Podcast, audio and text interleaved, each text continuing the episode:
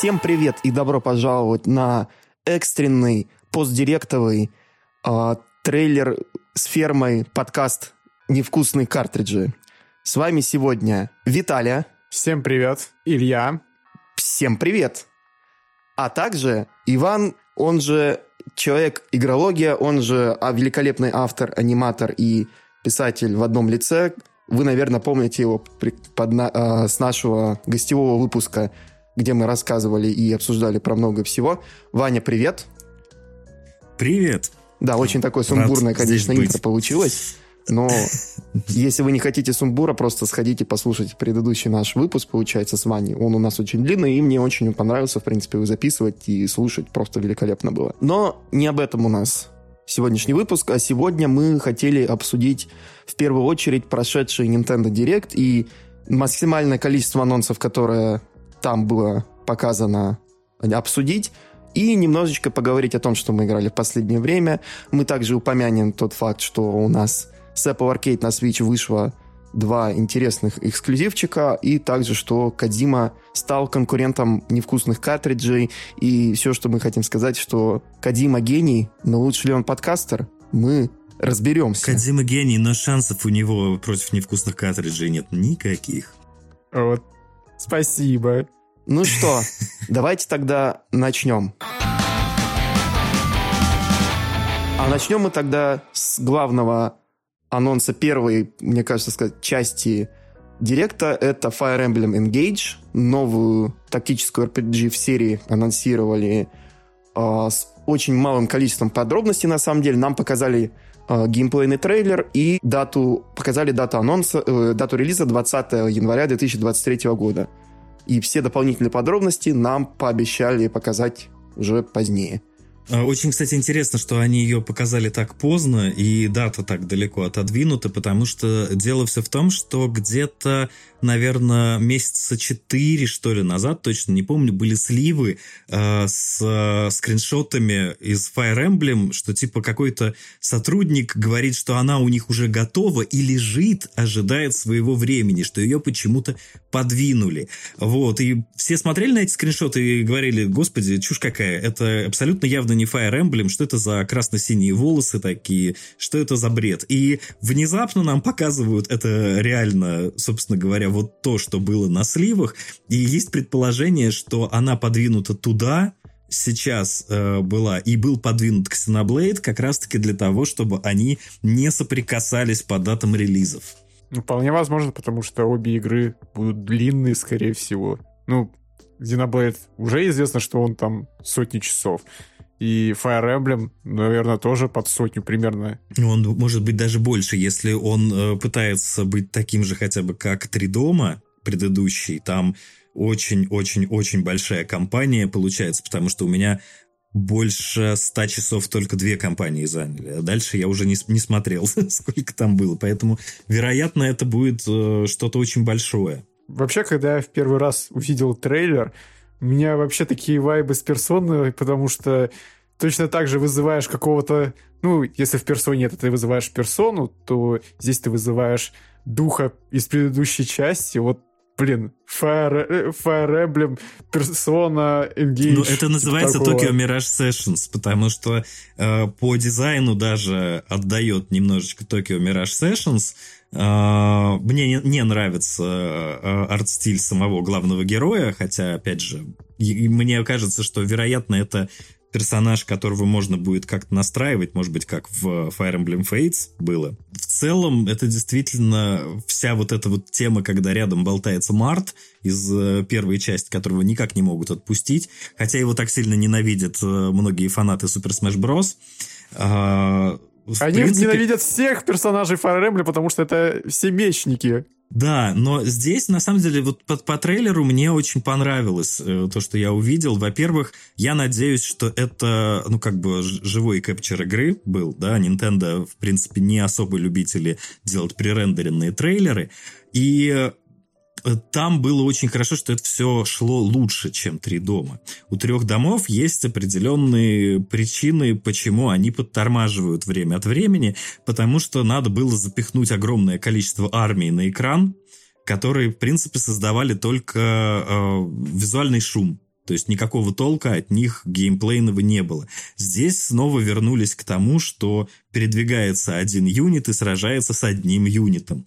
Это добавило какой-то частоты картинки, и при приближении тоже. То есть мне это напомнило очень сильно э, игры Fire Emblem с э, как раз-таки Nintendo 3DS. Жаль, без 3D-эффекта. Мы как-то, ну не как-то, мы с человеком, короче, обсуждали в рамках спойлеркаста Fire Emblem Three Houses, и вот мой напарник, который играл с 3DS частей, наоборот, вот ему не нравилось, что в катсценах много народа, сражаются друг с другом, а внутри геймплея один против одного. И вот ему как раз-таки Fire Emblem Three Houses понравилось за счет того, что там конвои были. То есть чувствуется масштаб, наконец-таки. Ну, с одной стороны масштаб, с другой стороны, ну, во мне просто говорит дизайнер, да, я хочу, чтобы все было четко и явно. В, э, в трех домах, это, опять же, я ее не хочу ругать, там ее есть за что ругать, но это одна из самых любимых моих игр. Э, там есть визуальные огрехи, и э, герои не так сильно и хорошо выделяются в, в этой всей кучемале. То есть масштаб есть, а где там что герой, ну, как-то не очень хорошо. Ну, по, по крайней мере, в любом случае мы толком не знаем э, никаких подробностей об игре. Потому что меня, честно говоря, смущает вся эта идея с призыванием духов героев прошлых игр из других миров, потому что там же не один мир в Fire Emblem был, насколько Март! я помню. Ну, Байлет! да, и, и, и моя любимая, это, это как ее из, э, из Fates. А, забыл имя любимого персонажа. Вот. Это но... бывает такое. На языке вертится и все. Это которая босонога вайфу или кто? Uh, ну, которая с белыми волосами. А там половина uh, из... них с белыми волосами, прости. Ну, в общем, одна, одна из них, которая из тех, кто с белыми волосами. Uh, с белыми волосами. Да, ну, в принципе, выглядит хорошо. Больше сказать ничего не, не могу по, по этой игре. Вероятно, играться будет классно. Сюжет, дай бог, как в трех домах будет проработан, а не как в предыдущей части.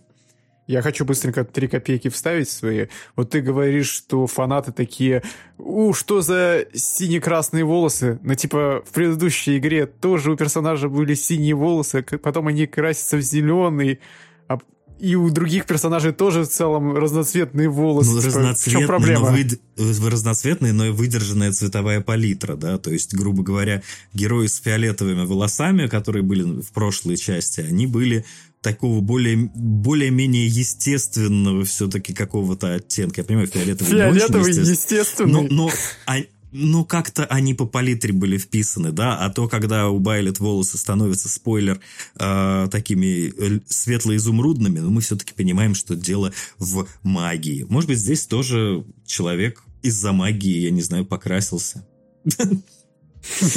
Магия моды. В общем, что мы забыли упомянуть, это то, что для заказа будет также доступна Divine Edition, включающая игру, стилбук, карты, артбук и постер. К сожалению, скорее всего, это издание до России не доберется. Ну или доберется окольными путями.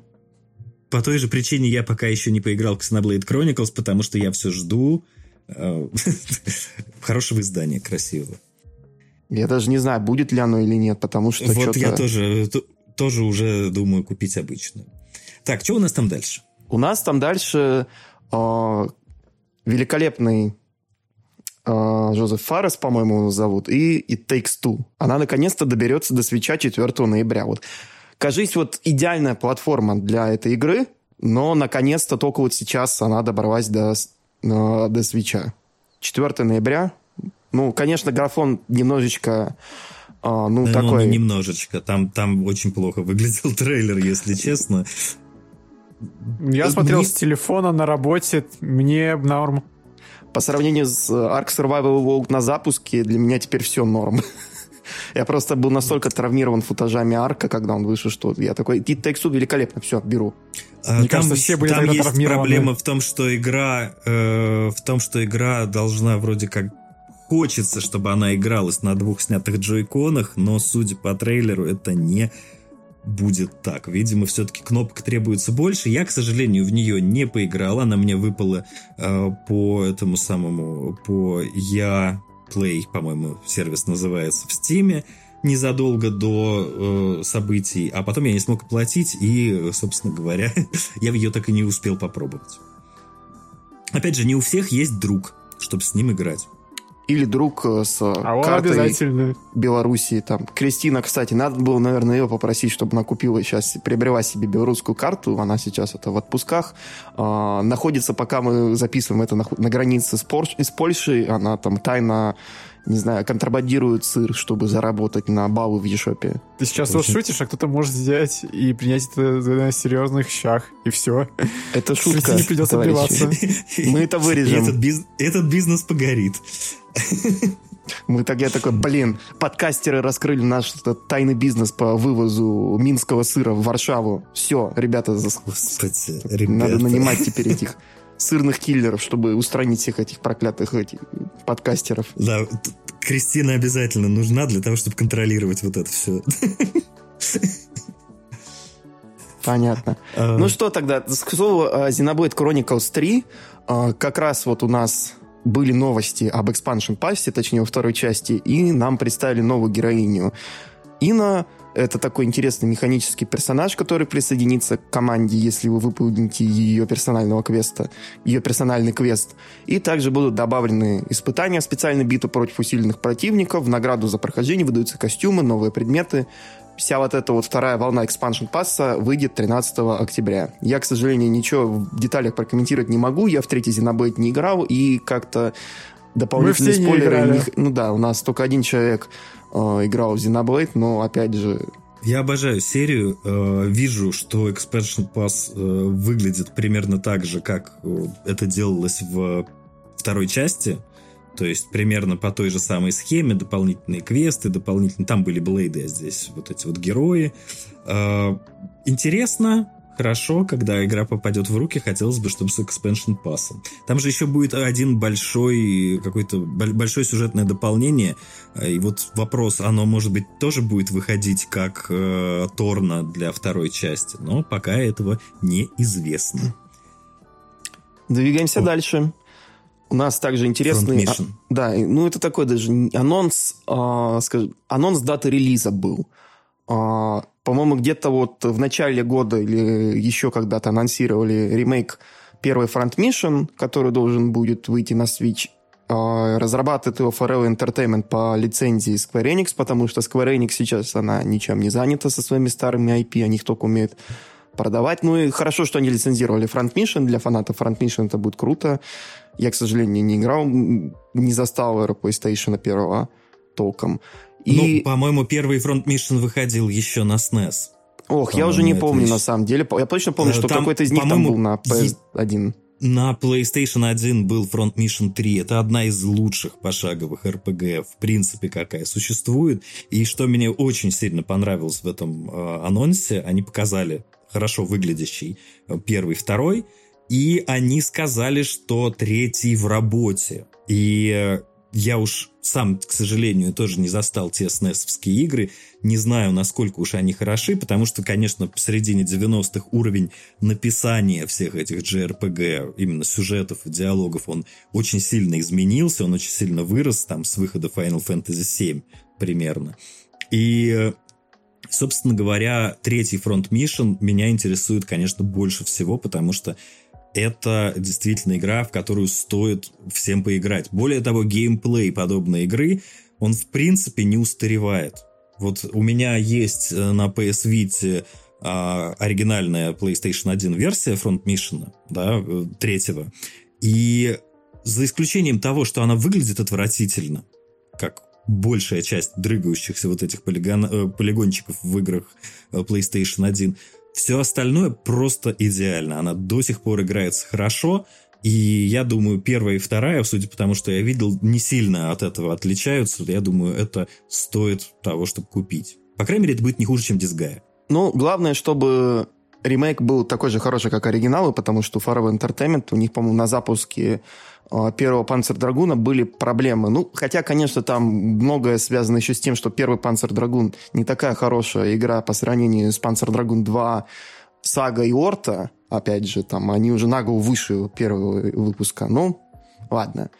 Эти ребята, кстати, еще делали ремейк House of the Dead, э, Panzer Dragoon 2 они вроде бы делают. Надеюсь, что они доберутся и до Panzer Dragoon саги, кстати. Вот это будет действительно круто посмотреть, если они смогут вы, вытащить Front Mission э, ремейки вот эти вот трилогии, то я тогда буду в них уверен, что они смогут перенести и сагу на современные платформы. Вот этот э, JRPG, которую все просто просят, чтобы ее наконец-то портировали, но там они, Sega потеряла там все исходники от игры, и это невозможно, только при помощи эмуляции на данный момент. Так что держу ну, пальцы. Слушай, вот я, я еще хотел бы, чтобы у них все получилось, для того, чтобы к ним Square снова тоже обращался с тем, что сделайте нам э, такие ремейки, потому что требует ремейка одна игра такая потрясающая, э. Вот это абсолютно точно, это абсолютно точно нужно. А права на нее принадлежат, насколько я понимаю, эксклюзивно Square. Я думал, ты упомянешь эту скверовскую, была такая на заре PlayStation 1 у них э, гоночная RPG про японских стритрейсеров. Я уже не помню, как она называется. А, ну, я, я понял, о чем ты. Я не помню. Она... Initial D она называлась, по-моему. Это не Initial D, нет. Ну, в, в общем, что-то что вот из того времени. да, это была странная очень игра. Очень странная игра. Не уверен, что она сейчас кому-то будет э, Racing Lagoon. Это Racing Lagoon игра. А, Racing Lagoon, да, точно. То есть очень, очень странная штука. Я да, я только помню. вот недавно ее это, пере, перевели фанатским патчем на PlayStation 1, если кому-то интересно, попробуйте. Буквально вот в прошлом году вышел, потом его подфиксили, и вот. Очень интересный такой жанр таких ранних КРПГ, как их называют. Вот обязательно посмотрите, если вам это интересно. Так, к слову о других играх, которые не выходили за пределы Японии, но которые наконец-то получат западную аудиторию. Fatal Frame Mask of the Lunar Eclipse. А, кто не помнит, это четвертая часть серии Fatal Frame, также известна в Европе как Project Zero. Ранее она была эксклюзивом Wii для Японии, и она впервые выйдет за пределами страны восходящего солнца в начале 2023 года. То есть это будет... Это великолепно. Да. Это великолепно, потому что на самом деле э, вообще я как бы серию Fatal Frame, я ее просто обожаю. Это, наверное, один из самых реально страшных хорроров. То есть э, она могла поначалу показаться каким-то там немножечко клоном Resident Evil, немножечко клоном Silent Hill, но э, в ней были задатки э, какие-то вот того, что сейчас зачастую в хоррорах э, пугает, когда у тебя реально нет ничего, чем защищаться, да, там вот эта несчастная камера. Вот, первые три были просто идеальными играми, и отсутствие четвертой на Западе, конечно, сбивало. Там была проблема. Кстати, это единственная часть э, в разработке которой принимал участие небезызвестный Суда-51, и он там был э, вторым э, геймдизайнером, ну, по, по, ну, по главности, да, и он был автором сценария, поэтому считается, что это одна из самых страшных и одна из самых диких частей, но у нее были проблемы, потому что э, она должна была управляться V-эмоутом, да, вот этим вот нунчаком каким-то. Ну, я, я, у меня не было V, да, но вот, вот этой э, размахивания ну, да, мы поняли. этой штуки, да. Э, но оно было как-то так странно сделано, что даже э, японская игровая пресса, которая обычно переживает э, абсолютно любое самое странное управление, за это дело снижала оценку. То есть это было очень странно и неинтуитивно. Так как теперь вот то, что они показали, выглядит просто великолепно, правда, я не уверен, что это была показана версия на э, Switch, потому что я абсолютно уверен, что она выйдет везде. Вот. Она а, выйдет везде. Вот, я, кстати, этого не знал, но я предположил. А, дело все в том, что я думаю, что они не только графику поправили, что они, скорее всего, поправили управление, поэтому основной причиной, из-за которой эта игра считалась хуже, уже не будет. Мне так нравится, что ты говоришь, ну, наверное, исправили управление. А как будто бы в других... Нет. Ну вот да, именно. Другого варианта нет. Естественно, они поправили управление. А там, потому да, нет, там, там нет была просто проблема. Проблема была в том, что э, Nintendo и Tecmo никак не могли э, решить, кто должен поправить управление, потому что Tecmo обвиняли Nintendo в том, что у них эти нунчаки хреновые, а Nintendo говорили, что вы, вы плохо запрограммировали, поэтому, собственно говоря, у них э, были терки, и никто ничего не поправил. Я склоняюсь к тому, что виновата Nintendo, потому что, блин, Skyward Sword тоже люди жаловались на управление. Даже, блин, на сцене, когда демонстрировали игру, там она игралась из рук вон плохо. Но, блин, а, проблема в том еще, что э, Fatal Frame 4, он вышел в 2008 году, и это было еще до э, V-Remote Plus, как раз вот это вот. V-Motion Plus, по-моему, да. Да, Remote Plus, этот V-Motion Plus, он не помог даже Skyward Sword. Не, но на самом деле он помог Red, Z, э, Red Steel зато. Red Steel первый отвратительная игра, судя по отзывам, а Red Steel второй все прям очень любят. И вот разница между ними это то, что у них был э, вот этот гироскоп в Motion Plus, и они смогли как раз вот допилить вот эту вот игру с катанами и э, прочими вещами просто до идеала Ubisoft. Правда, это потом никуда дальше не пошло развиваться. Может быть, они там до VR... Хотя Ubisoft, к сожалению, не будет ничего экспериментального особо делать, как видимо. Ну, слушайте, в любом случае, гиммики Ассасин, это Ассасин. гиммики. Это, ну, на, на этом базировать весь геймплей, к сожалению, это очень большие, большие риски. Поэтому мы все равно видим, что и Skyward Sword, перевыпущенный на э, свече с измененной системой управления, даже как бы можно взять и по-нормальному на нормальном контроллере играть. Так что на это рассчитывать. На это рассчитывать могут маленькие какие-нибудь наборы мини-игр или большие наборы мини-игр типа э, какого-нибудь Марио Пати. И то мы видим, что в предпоследний Марио Пати вовсю на дрыганье джойконов был рассчитан, а последний нормальное человеческое управление. Ну, во многом потому, что это ремастеры, это ремейки с карт Sen 64, наверное, решили все-таки надо, что и головоломки, эти паз... мини-игры тоже сделать в стиле N64 побольше. Хотя, конечно, ничто ну... не передаст эту атмосферу Марио Пати на N64, когда ты в кровь стираешь себе стиком э, ладонь, чтобы выиграть в одну из мини-игр вот этих вот. Ну, ну и опять же, мы понимаем, что у того же самого Марио Пати э, сколько-то там, конечно, 30-летних дядек играют, чтобы вспомнить детство, но основная эта аудитория — это дети, которым абсолютно все равно, как это игралось на Nintendo 64. Это, скорее всего, Nintendo просто ленивая ж, и поэтому она просто решила не переделать все под джойконы. Может ну, быть. почему? Не ну, знаю. может быть, да, но... Мне вот куда более интересно, а как будет Fatal Frame играться на ПК. Они добавят это, поддержку мыши, потому что если там вот этот вот поинтер задействовался как-то на, на Wii, я вот не играл, сейчас не скажу, то вдруг они его переведут на мышь. Это как тогда я думаю, я думаю, это, я думаю, что они будут в первую очередь разрабатывать это для консолей с расчетом на э, контроллер консолей, который у всех практически плюс-минус одинаковый. Следовательно, как и многие игры на ПК, переведенные с консолей, надо будет просто подключить свой, я там не знаю, DualShock какой-нибудь и играть э, как запланировано. И будет очень много возмущений, что нету э, клавомышного управления. В общем, все как обычно, я думаю, будет. Я вспоминаю порты Якудзы. Типа настоящие Якудзы играют только на геймпадах. Потому что нам лень было прикрутить нормальное управление с мышки и клавиатуры. А как в это играть с мышки и клавиатуры? Прости, я вот не это, могу это понять. убить, убить себе клавиатуру, я тебя уверяю. Я вот только что прошел несколько частей Якудзы, и если бы они сделали управление на клавиатуре, на них бы стали жаловаться, что люди себе клавиатуру поломали. Это что, надо, чтобы встать, резко долбить по пробелу? Ну, он кончится. Я не играл, честно говоря, в Якузу, поэтому я просто вспоминаю бурление в интернете. Бурление в интернете по любому поводу возникает, к сожалению.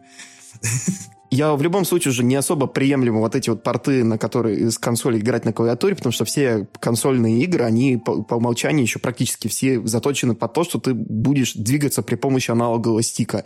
И каждый раз, когда ты начинаешь это переводить на вас, это какое-то извращение. Единственное, что в этом плане хорошо переводится на клавиатуру, как ни странно, это файтинги. Особенно э, всяческие Guilty Gear и вот это вот все. Там, если приноровиться, можно играть лучше, чем на контроллере.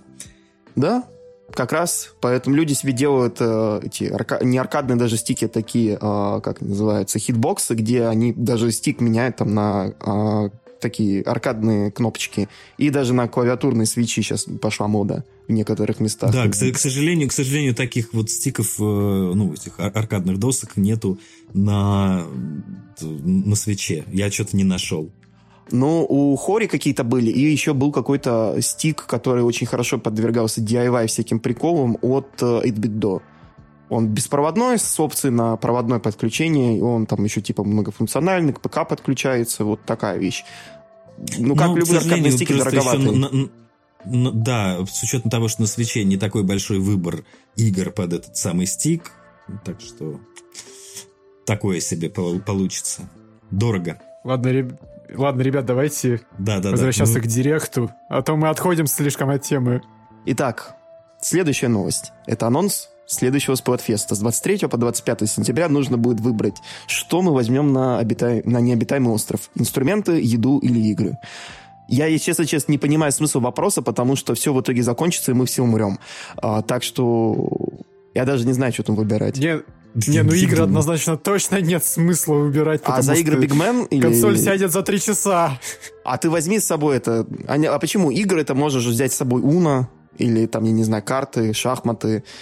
Но Слушайте, есть с другой стороны... Же, они, что, что вы берете на необитаемый остров, а причина попадания на необитаемый остров? Мы туда приплыли и можем уплыть спокойно? Или это... То есть вопрос-то некорректный у Сплатфеста на сей раз. Если мы туда сами приплыли, то, может быть, и игры можно взять.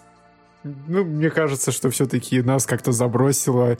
Хотя, блин, не знаю, с другой стороны, откуда ты можешь знать, что тебя забросят на остров, и тебе нужно взять инструменты, еду или игры? Ну, тут либо еда, либо инструменты. И тут сейчас все эти люди, которые ведут себе YouTube-каналы по поводу того, в смысле как... фортепиано, да? Скрипку, чтобы играть на ней, когда у тебя корабль тонет. Да-да-да, вот, вот, собственно говоря, все. Все, вопрос решен, ребята, двигаемся дальше. Следующий у нас это еще один порт, это Puzzle Adventure Tunic от Devolver Digital вроде бы она, и еще кого-то, я забыл, как они, ребят, называются. Э, она берет вдохновение у серии The Legend of Zelda, очень там, конечно, понятно, но в отличие от Зельды там минимум текста и весь сюжет преподается визуально, и Игра выйдет на Nintendo Switch 27 сентября, и она уже доступна для предзаказа. В принципе... И, и она еще очень сложная. Она да, кстати. Намного сложнее, чем любая Зельда. Ее, как и все остальное, что сложное, называют даже Dark Souls. Представляете себе? Нам подсказывают, что Туник делал чуть ли не один человек, а не Devolver. Да, да. Да, и издатель не Devolver, а Финджи, простите, да. Ф, э, пардон, Финджи — это ребята, которые издавали Night in the Woods еще, вот я помню, вроде как. Или я опять ошибся. Да, это вроде бы Финджи, да. Финджи, они еще у нас ну... выпускали, э, что-то у нас... Overland, по-моему, Чикори тоже это Финджи было, вот этот Colorful Tale, вот это про собаку с кисточкой. И Туник это у них вот следующий большой релиз тоже такой. Вот я на самом деле, когда Выглядит впервые... игра шикарно. Да, я не знаю, насколько шикарно она будет выглядеть на свече, потому что там наверняка нужно будет порезать немножечко графику, чтобы оно лучше шло. Потому что у них, конечно, очень такой низкополигональный стиль, но он очень сильно упирает на очень крутое освещение и очень такую вот а, прям идеальную цветовую палитру. То есть как это смогли ну, Цветовая палитра, нет? допустим, перенесется, а вот э, освещение, конечно, Switch такое освещение не вытягивает, э, особенно вот такие очень яркие люминесцентные вещи, которые э, в Туник были. Но если они поработают над э, переносом в немножечко другой визуальный стиль, да, может быть, что-то близкое к этому Legend of Zelda Link's Awakening, может быть, как-то так поиграют, то, вероятно, будет неплохо. Лишь бы не тормозило. А там насколько много динамического освещения? Потому что, думаю, может быть, они при bake нут просто все. Ну, в смысле, это заранее все а, ну, по идее, там его много. Там а, ну, его там... много, поэтому, поэтому часть при bake нется, а часть э, просто уберется. Понятно. Ну что тогда? Двигаемся дальше. Еще одна красивая игра в lo-fi эстетике, но с очень крутыми цветовыми решениями и освещением. Octopath Traveler 2. 24 а, февраля 2023 года нам показали 8 новых героев. А, также нам показали коллекционные издания. Ребят, какие мысли Octopath Traveler 2? Э, никаких. Отвратительная первая игра. Я вот, вот серьезно. Она выглядела очень интересно и оригинально, когда она выходила. К сожалению, вторая уже так интересно оригинально не выглядит, потому что столько игр за это время использовали этот визуальный стиль. Но, несмотря на то, что, в принципе, там была хорошая боевая система, в принципе, это было достаточно оригинально. Но вот для меня JRPG это когда у тебя персонажи, ну, то есть JRPG по большей части базируется даже не столько на сюжете, обычно как на персонажах и их взаимодействии, как, например, в серии Tales. Когда у тебя ходят э, четыре разных персонажа, которые до последних глав игры толком друг с другом не общаются, даже в каких-то критических моментах, все погружение, оно исчезает. И возникает вопрос, в принципе, зачем я в это играю, зачем со мной ходят все эти люди. Вот. Поэтому я ее, честно говоря, не прошел, и желания никакого во вторую часть играть нет, потому что, опять же, та же самая формула, эта формула является игрообразующей в данном случае, и, ну, не знаю.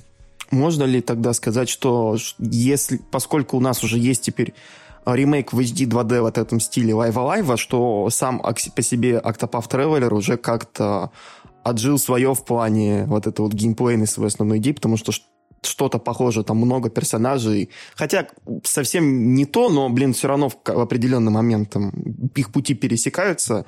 В Live Alive это уже было до этого, и вроде бы это лучше сделано, чем в Октопафе. Ну, понимаешь, в Octopath еще какая ситуация? Игра не знает, в каком порядке ты будешь набирать этих персонажей. Поэтому вот именно э, весь процесс взаимодействия и не работает. В принципе, это же, это же та же самая студия, которая делала Bravely Default, правильно? Э, да, это та же самая студия, которая не умеет называть нормально свои игры, потому что, господи, я Bravely Default меня тоже уничтожил мозг после того, как я узнал, что существует Bravely Second, которая на самом деле не сиквел Bravely Default, а есть Bravely Default 2. И ну, это разные э, игры. Если, если бы они еще не увлекались излишне какими-то экспериментами, то есть у них в тот же самый Bravely Default он мог быть абсолютно полноценной, хорошей игрой. И вот, кстати, там они показали, что персонажи у них умеют между собой общаться и делали это круто. Но когда можно было по чистой случайности попасть в сюжетную петлю и проходить игру 5, 6, 7, 8 раз, ну, это такое себе очень. Особенно, особенно, когда все это было рассчитывалось на внимание, а игру играли кусочками э, в, при переездах в метро. Ну, невнимательно не получалось так уж следить за сюжетом. Не знаю я. Они делают эксперименты, которые лично мне не заходят. Мне, честно говоря, казалось, что этот Triangle Strategy в каком-то смысле сиквел Octopus Traveler. Ну, то есть не, э, не так, что прямой-прямой, но вот у них визуальные стили похожи. Конечно, сюжет разный, но мне казалось все равно, что это какой-то идейно как-то сиквел считается, а тут Бамс и Octopus Travelers 2. Перенасыщение иг- с играми в таком стиле. Я сейчас почитал на Википедии, что из себя представляет Bravely Default. И, во-первых, почему-то Википедия пишет, что у нас э, разработчиком Bravely Default была Silicon Studio, которая не работала над Octopath и над Triangle и другими вещами, судя по всему. А зато она еще, мне еще, как выяснилось, что Bravely Default, Bravely Second and Layer это, это, это и Bravely Default 2, это каждая игра является прямым сиквелом каждого. То есть Сначала идет Bravely Default, затем Bravely Second and Air, затем Bravely Default 2, и я уже схожу с ума. Ну, это люби, любимая тема японцев. Хорошо звучат э, английские слова. Давайте поставим их в ряд. Э, Guilty Gear... Red Dead Redemption. Ну ладно, окей, не только японцев. Ну, блин, Red Dead Revolver... что Red Dead Redemption произошел от... Не-не-не. Вань, э, первоначально на Red Dead Redemption работали, ну, все Capcom, та же команда, Capcom. что работала первоначально, но да, Capcom. Они же, скорее всего, придумали название, а потом оно просто перешло... Нет, первая самая игра называлась просто Red Dead. Вот. Ну, в общем, стишки, понятно. Так, у нас да, дальше вот Red Dead Revolver, да. Все равно да, бредовое название, честно говоря. Красный мертвый пистолет. Ладно, пойдем дальше. А, что у нас там дальше? Марио Ребец вроде анонсировали дальше. Sparks of Hope. Ну, ну не анонсировали. Пред, предзаказ э, открыли. Да. И показали, конечно же, новые трейлеры. Почему-то не показали DLC с Реймоном еще, хотя я думал, что они его подсветят. Но, блин, ладно. DLC с Реймоном это главное. Я когда. Да, что мне ну, нужно было от вот этого вот сиквела к Марио плюс кролик. Надо пройти, наверное, первую часть, а то так-то я не знаю, нафига мне нужно. Я когда увидел, что Реймона анонсировали, я такой думаю, вау, офигеть, наконец-таки тот самый персонаж из, э, как там, э, Rabbids Raven что-то там... Raving Rabbids. Да. Да-да. Я просто хотел пошутить про то, что, типа, есть Rayman Raving Rabbids, по-моему, так. А тут... А, вот. Rabbids Raving Rayman. Во, во, во. Вспомнил шутку. А, ну, скажем так, мне первая часть не очень сильно понравилась из-за того, что она была какая-то вся очень э, выглядела э, квадратной. То есть все локации очень сильно на вот эту клеточность э, Ну вот да, есть опирались. такое у нее. А, теперь, а вот вторая часть выглядит лучше. Э, в принципе, э, Ubisoft в данной ситуации одна из тех контор, кому на удивление удалось поработать с франшизой Марио, и даже на удивление хорошо, и даже на удивление им это дело позволили сделать. То есть это было, это было очень круто. Не то, чтобы э, мне она там нравилась больше, чем XCOM, но при отсутствии нового XCOM это будет прекрасно. Ну да, я надеюсь, что все Мне будет кажется... хорошо у игры, потому что Ubisoft в последнее время, конечно, штормит как э, с точки зрения там экономики, что у них там они боятся, что будет кризис и у них, э, и поэтому они консолидируют все на более такие крупные проекты и никаких таких вот рисков не пытаются проделывать. Как, Но например, это, было это не с этим... рисковый для них проект. Да. Это для них не рисковый проект. А вот, например, типа проект по таких... огромной франшизе. Да, вот что-то типа Старлинка, мне кажется, они больше не будут делать, например. То есть, и плюс еще, что у них там внутри тоже скандал, они там пытаются навести внутри себя порядок, там, но что-то, кто куча народу ушла, куча народу там еще жалуется на то, что порядок наводят очень-очень неспешно. А, ну, посмотрим, вроде бы вот ребята, которые разрабатывали конкретно вот первую часть а, кроликов, они, у них вроде бы все было неплохо. В всяком случае, на директора первой части никто не жаловался, его наоборот все очень любят. То есть такое-то... Там еще там еще не надо забывать, что кроме того, что там директор э, хороший, да, там все-таки идет контроль со стороны Nintendo. И контроль со стороны Nintendo достаточно большой. Просто так в руки они франшизу не отдают. Поэтому э, там они говорили, что над первой части работали совместно. Поэтому я думаю, что здесь все, в принципе, то же самое. С другой стороны, Мне они кажется, добавили что... Star Fox а, в Starlink, и результат, конечно, я не знаю. Игра, которую я поиграл, ну, 3-4 часа, и фактически я весь контент оттуда исчерпал, потому что там фактически я понял, какой будет такой геймплейный вот этот вот а, круг, и решил, что, ну, нафиг мне это надо. Ну, слушай, и, кстати, сам Star Fox тоже не сказать, чтобы очень э, разнообразный и крутой по геймплею. Э, более того, опять же, то, что они добавляли Fox э, в свой Starlink, Fox не настолько драгоценная для Nintendo франшиза, как Марио. Это все-таки тоже не да. надо забывать. Он, он вроде как икона Nintendo, да, но когда с ним были игры э, в, так, в таком количестве, он чаще появлялся в Super Smash Bros. Star Fox это вообще для Nintendo такая экспериментальная франшиза. У них какая-то рождается идея, давайте протестируем Rumble Pack, давайте протестируем, вот давайте заставим британских подростков делать нам 3D-ускоритель для Super Nintendo. Давайте, я не знаю, там сделаем рогалик, давайте, я не знаю, там что там еще вот. Э, сделаем клон Зельды, но в последний момент переделаем его под Star Fox тоже вот такая вот. То есть они просто что-то там, у них как рождается какая-то идея, они вот то же самое, там, Starlink, о, смотрите, у вас про звезды, давайте вы нам Star Fox туда закинете, и в итоге никто ну, не будет покупать у, на других у, платформах у них... игру. У них это, в принципе, есть такой подход. Они, например, когда делали какой-то, какую-то экспериментальную игру про картинг, в какой-то момент поняли, что она получилась, а вот э, как ее продавать, э, не знали. Поэтому взяли и переобули ее в Марио. И получился Марио Карт. Мы об этом, кстати, рассказывали в нашем выпуске про Mario Kart. Правда? Если да, пропустили, здорово. слушайте. Да-да-да. Ну что, давайте, наверное, продолжим э, новости Ubisoft, и тогда быстренько пройдемся по пати-игре про вышибалы. Что-то очень много пати-игр про вышибалы после выхода, э, вин, после релиза Windjammers было. Потом была куча клонов этого Windjammersа, потом была еще, э, ну это уже до, по-моему, релиза Windjammers. Была, а, Lethal, League, нет, не Нинджала. Нинджала это не про вышибала, Нинджала, это, про вышибала у нас был этот, Knockout City. А, точно, Knockout вот, да, Блин, есть... они все похожи. Но, Но Нинджала, это, она больше на Splatoon похожа. не добрались. Ну, ё-моё. У нас там целый блок будет. Я просто включу такую фермерскую музыку, и мы будем рассказывать про 50 там игр, про фермерские всякие вещи. Так, от Bowlers от Bowlers добавляют немного безумия в привычный правил. Бросайтесь чем угодно, надевайте аватаров нелепый наряд, участвуйте в абсурдных мини-играх, посетили в режиме локальной игры до 6 игроков. Начало 2023 года, думаю, как для вечеринки очень неплохая вещь будет. Особенно... Да, если у вас есть нет Марио Пати. Да. Ну или вам надоел Марио Пати, и вы не хотите, не знаю, ссориться со своими лучшими друзьями по поводу того, что вы украли последнюю звезду там у своего лучшего друга, и он вас набил за это в морду. Я помню, такие были, конечно, шутки про то, что каждый раз, когда выходит новая Марио Пати, там увеличивается количество разводов, но, как говорится... Да и Марио Карт тоже, и мы про это шутили то же самое. И Марио Карт как раз Kart. будет скоро третья волна треков, которая выйдет на зимние праздники в 2022 году. А, надеюсь, что они наконец-то прислушаются и не будут просто добивать количеством людей, которые просят от них качества.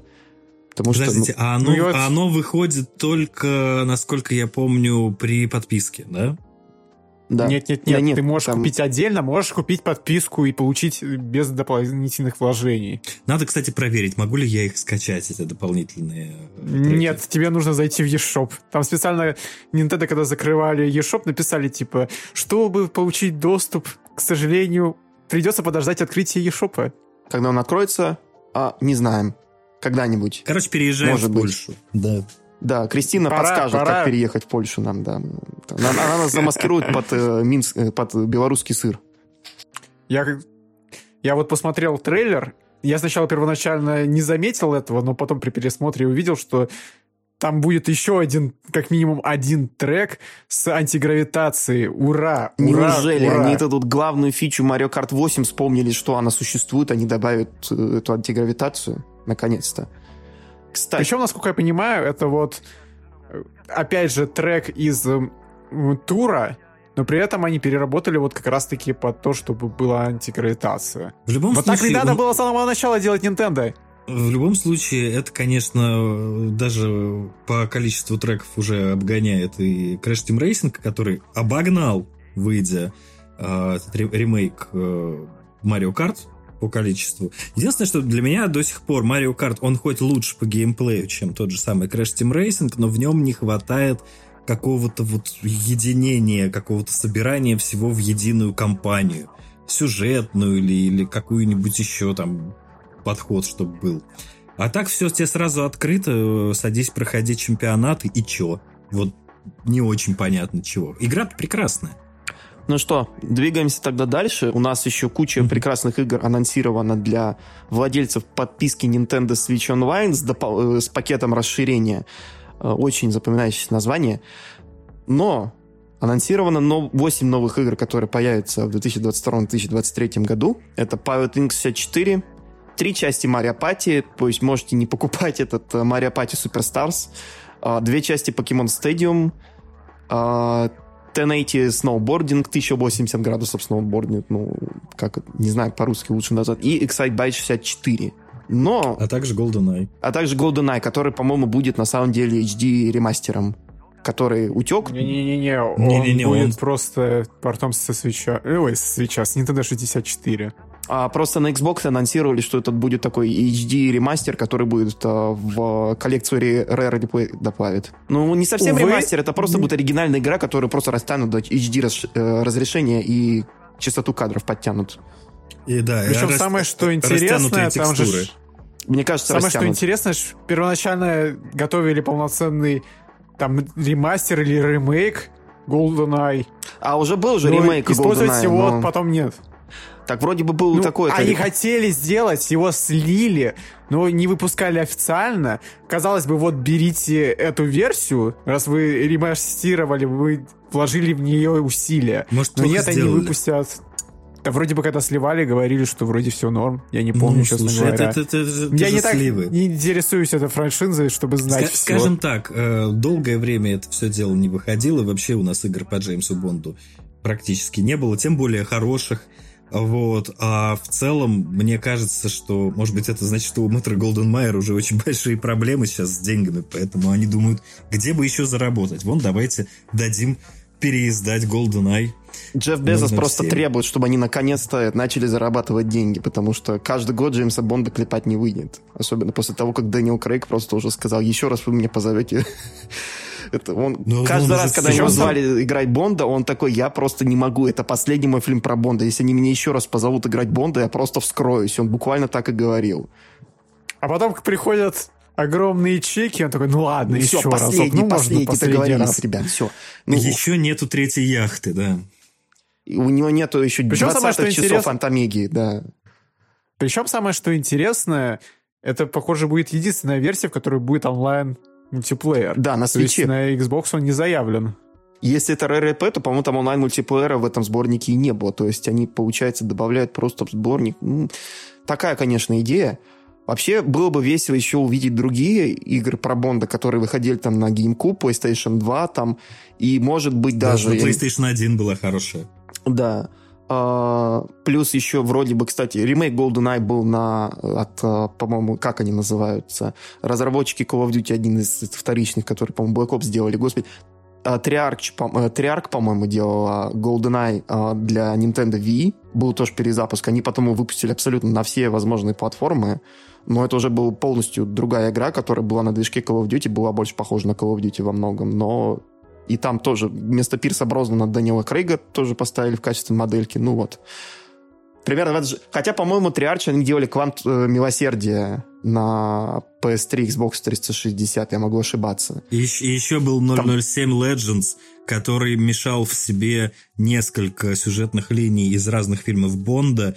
И, в общем, я помню анонс, а потом игра куда-то исчезла. Она вроде как вышла, и всем не понравилась. Ну, собственно говоря, и ладно. По-моему, да, вышла. Причем была версия для Wii U. Я помню, что какая-то игра по GoldenEye была на Wii U. На Wii она была, по-моему. Это... Не, на Wii. Да нет, именно на Wii U. А, Сейчас 07 Legends, да, это она и была как раз, да. Ну, и да, я, кстати, посмотрел, это был не э, Триарч, это была Евроком, которая как раз делает другие крутые игры про Бонда, в том числе э, The World is Not Enough на N64 была, и на, по-моему, еще на, на PlayStation 2 была 007 Nightfire, многими любимая. Uh, the, World, The World is Not Enough была на PlayStation 1 еще. Вот, и, вот ее я и проходил. Да. Но это, по-моему, делали же ее портиру кто-то другой, по-моему. Или...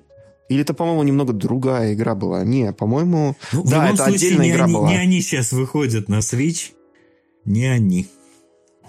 Ну, ну да. что, переходим дальше? Да, давайте, да, давайте дальше. Нас... А то мы про модно тоже будем говорить еще три часа при желании. Да, с удовольствием. Давайте. Блин, надо сделать тогда эксклюзив для Boosty про Джеймса Бонда в видеоигры. Как раз там какой у нас будет. Сначала надо фидбэк будет услышать. Захотят ли люди это слышать. Я думаю, захотят. Люди хотят уже услышать покемонов уже Но Виталий этого не выдержит. Покемонов, да. давайте, давайте без меня. А я знаете, что еще Виталий не выдержит? Четыре фермы подряд. Я специально их поставил в одно место, чтобы нас... было веселее. Ты забыл! У что, нас сначала другой анонс, да. У нас сначала анонс Pikmin 4. Целый логотип. И был. целый Миямото. Да, целый Миямото, который сначала говорил про ужасную мобильную игру, и чтобы в конце такой закинуть. Кстати, вот у меня есть маечка, и у нас будет Pikmin 4. Ну, вот это было здорово. Это как анонсировали Animal Crossing. Все такие видят Изабель в окружении мэрии, ну не в окружении, она находится в мэрии из 3DS игры, получают письмо, все думают, неужели на Switch, на Switch, а тут Smash Bros. Fighter. Да, ну и в, кон- и в конце ее так чуть-чуть, ну, этот самый Том Нук говорит, да, будет Animal Crossing. Ну, в общем, здесь примерно то же самое, только вместо Тома Нука у нас не менее хитрый Миямото, ми- ми- вот, и, собственно говоря, э, Пока ничего сказать нельзя. Я э, в Пикменов играл только на 3DS, это были совсем неправильные Пикмены. Вот, но ожидаю Хочу попробовать.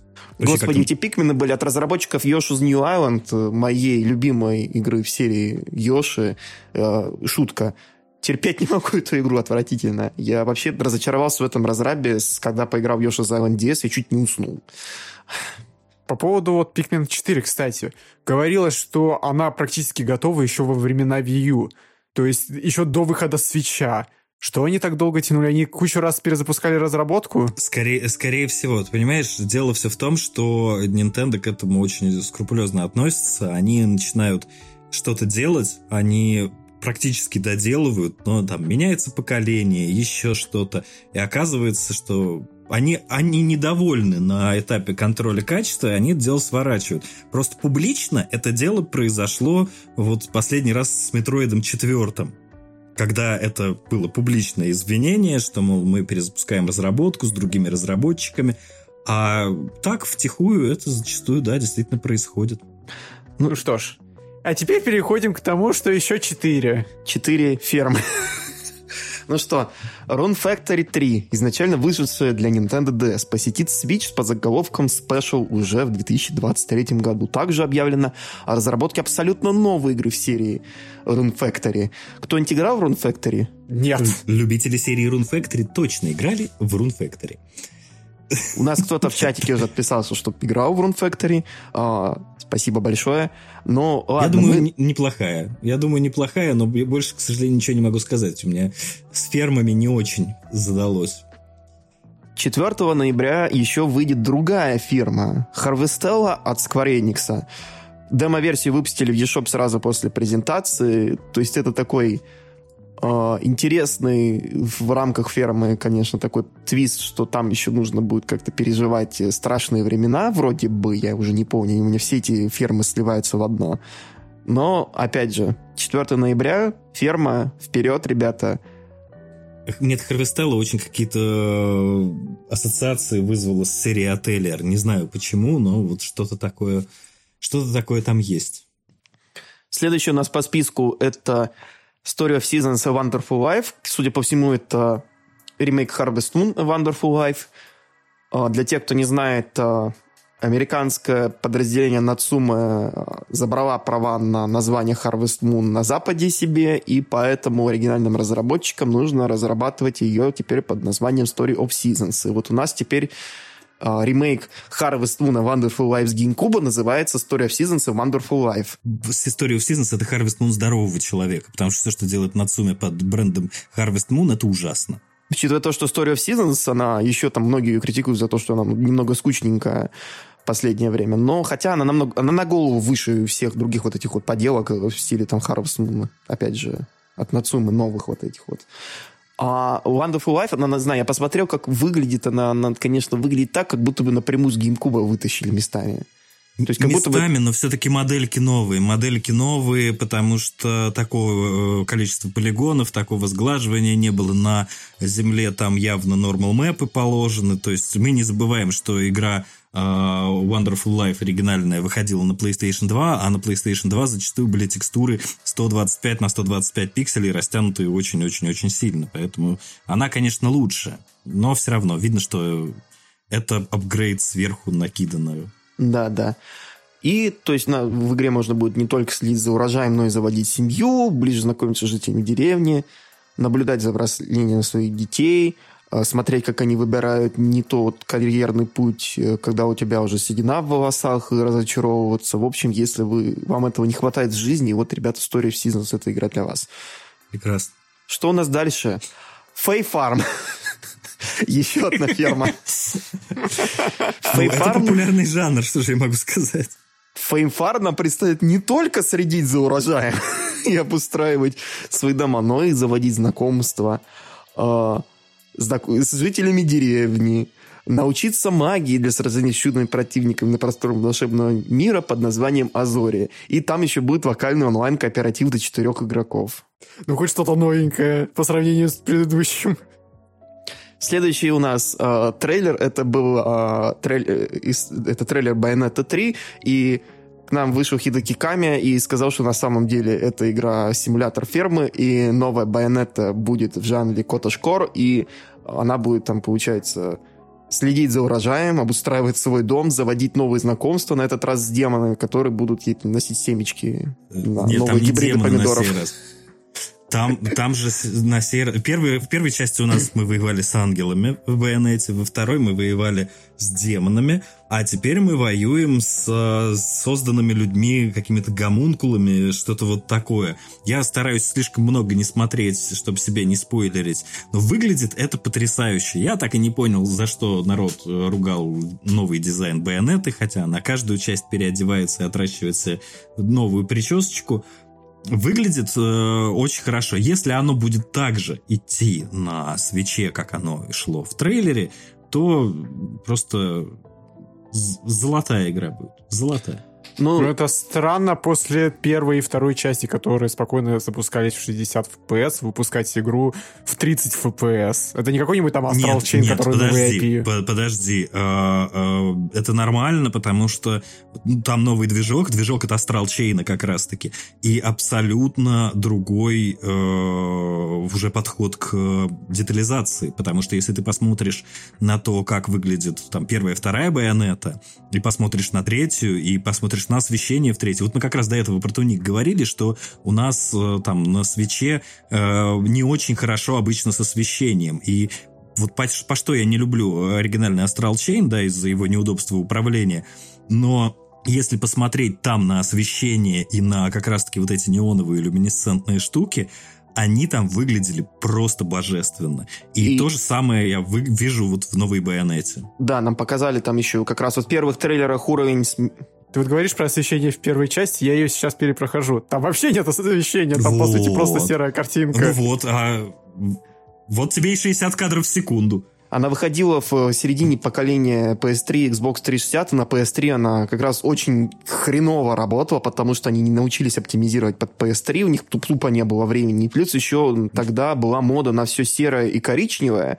И, и вот зеленое, как... и зеленое тоже. Ну да, такой болотный цвет в итоге всех игр был уже в, в один прекрасный момент, когда ты выходит, у тебя выходит игра, она должна быть обязательно коричневая. И если я могу это еще простить какой-нибудь Killzone 2, то простите uh, Gears 2 2, Gears 3, это уже, ребят, извините, но можно хотя бы каких-нибудь красочек добавить. Но потом уже они догадались на следующих выпусках, но, блин. Середина 2000-х была плохая. А, я играл в Байонету в первую на PlayStation 3. Она мне безумно понравилась, несмотря на то, что она была очень тормозной и вообще как бы шла с большими проблемами. Конечно, версия на Nintendo Switch а, даже в портативе была просто великолепной. Вот тут только главный вопрос. Э, если она действительно, вот третья, будет идти так же, как Astral Chain, то вот это все. 30, 30 кадров в секунду, не проблема. Отлично играется. Ну, ну это не проблема, не, но 30, блин, не 25. после второй и первой части, ну, а ты не играй сразу себе, после. честно говоря.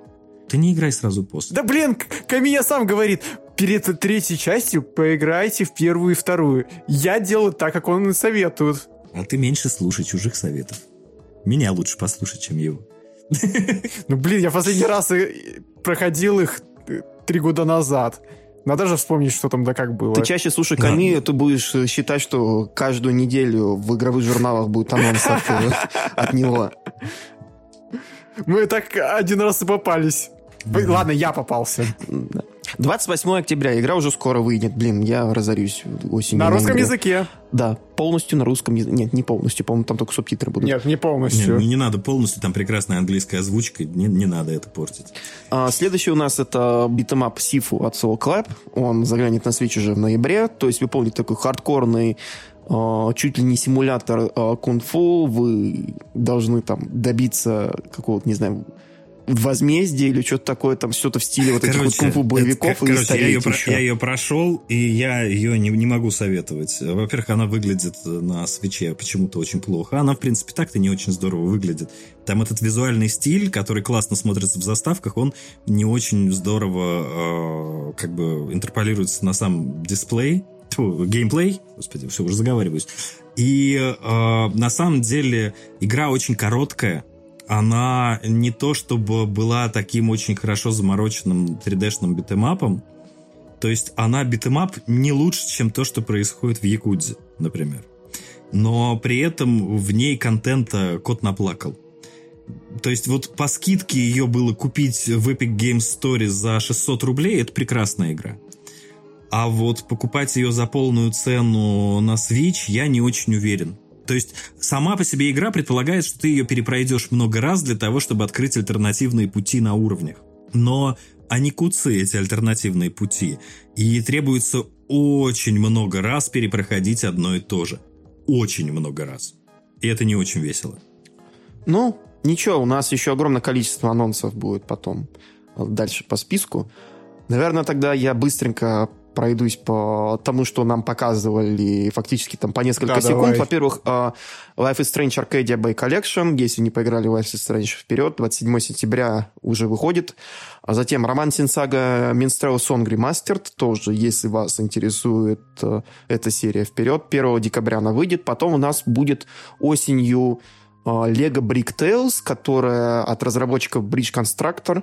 И тоже там и такая инженерная игра, но на этот раз а, вы играете в Лего, и вам нужно вдохнуть жизнь в старенький парк развлечений. Затем у нас Disney Speedstorm от Gameloft, free-to-play ное дерьмо, которое никому, наверное, не нужно. Вы все от него устали. Двигаемся дальше. Вот действительно, что и вот круто было, я сначала аж засмеялся, когда это увидел. Fitness Boxing Fist of the North Star. На самом деле, я сначала, как только увидел Fist of the North Star, я думаю, блин, неужели это портируют а, Fist of the North Star от разработчиков Якудзы. Но нет, это фитнес-боксинг, и я просто смеялся вслух, когда это видел. Это так было превосходно.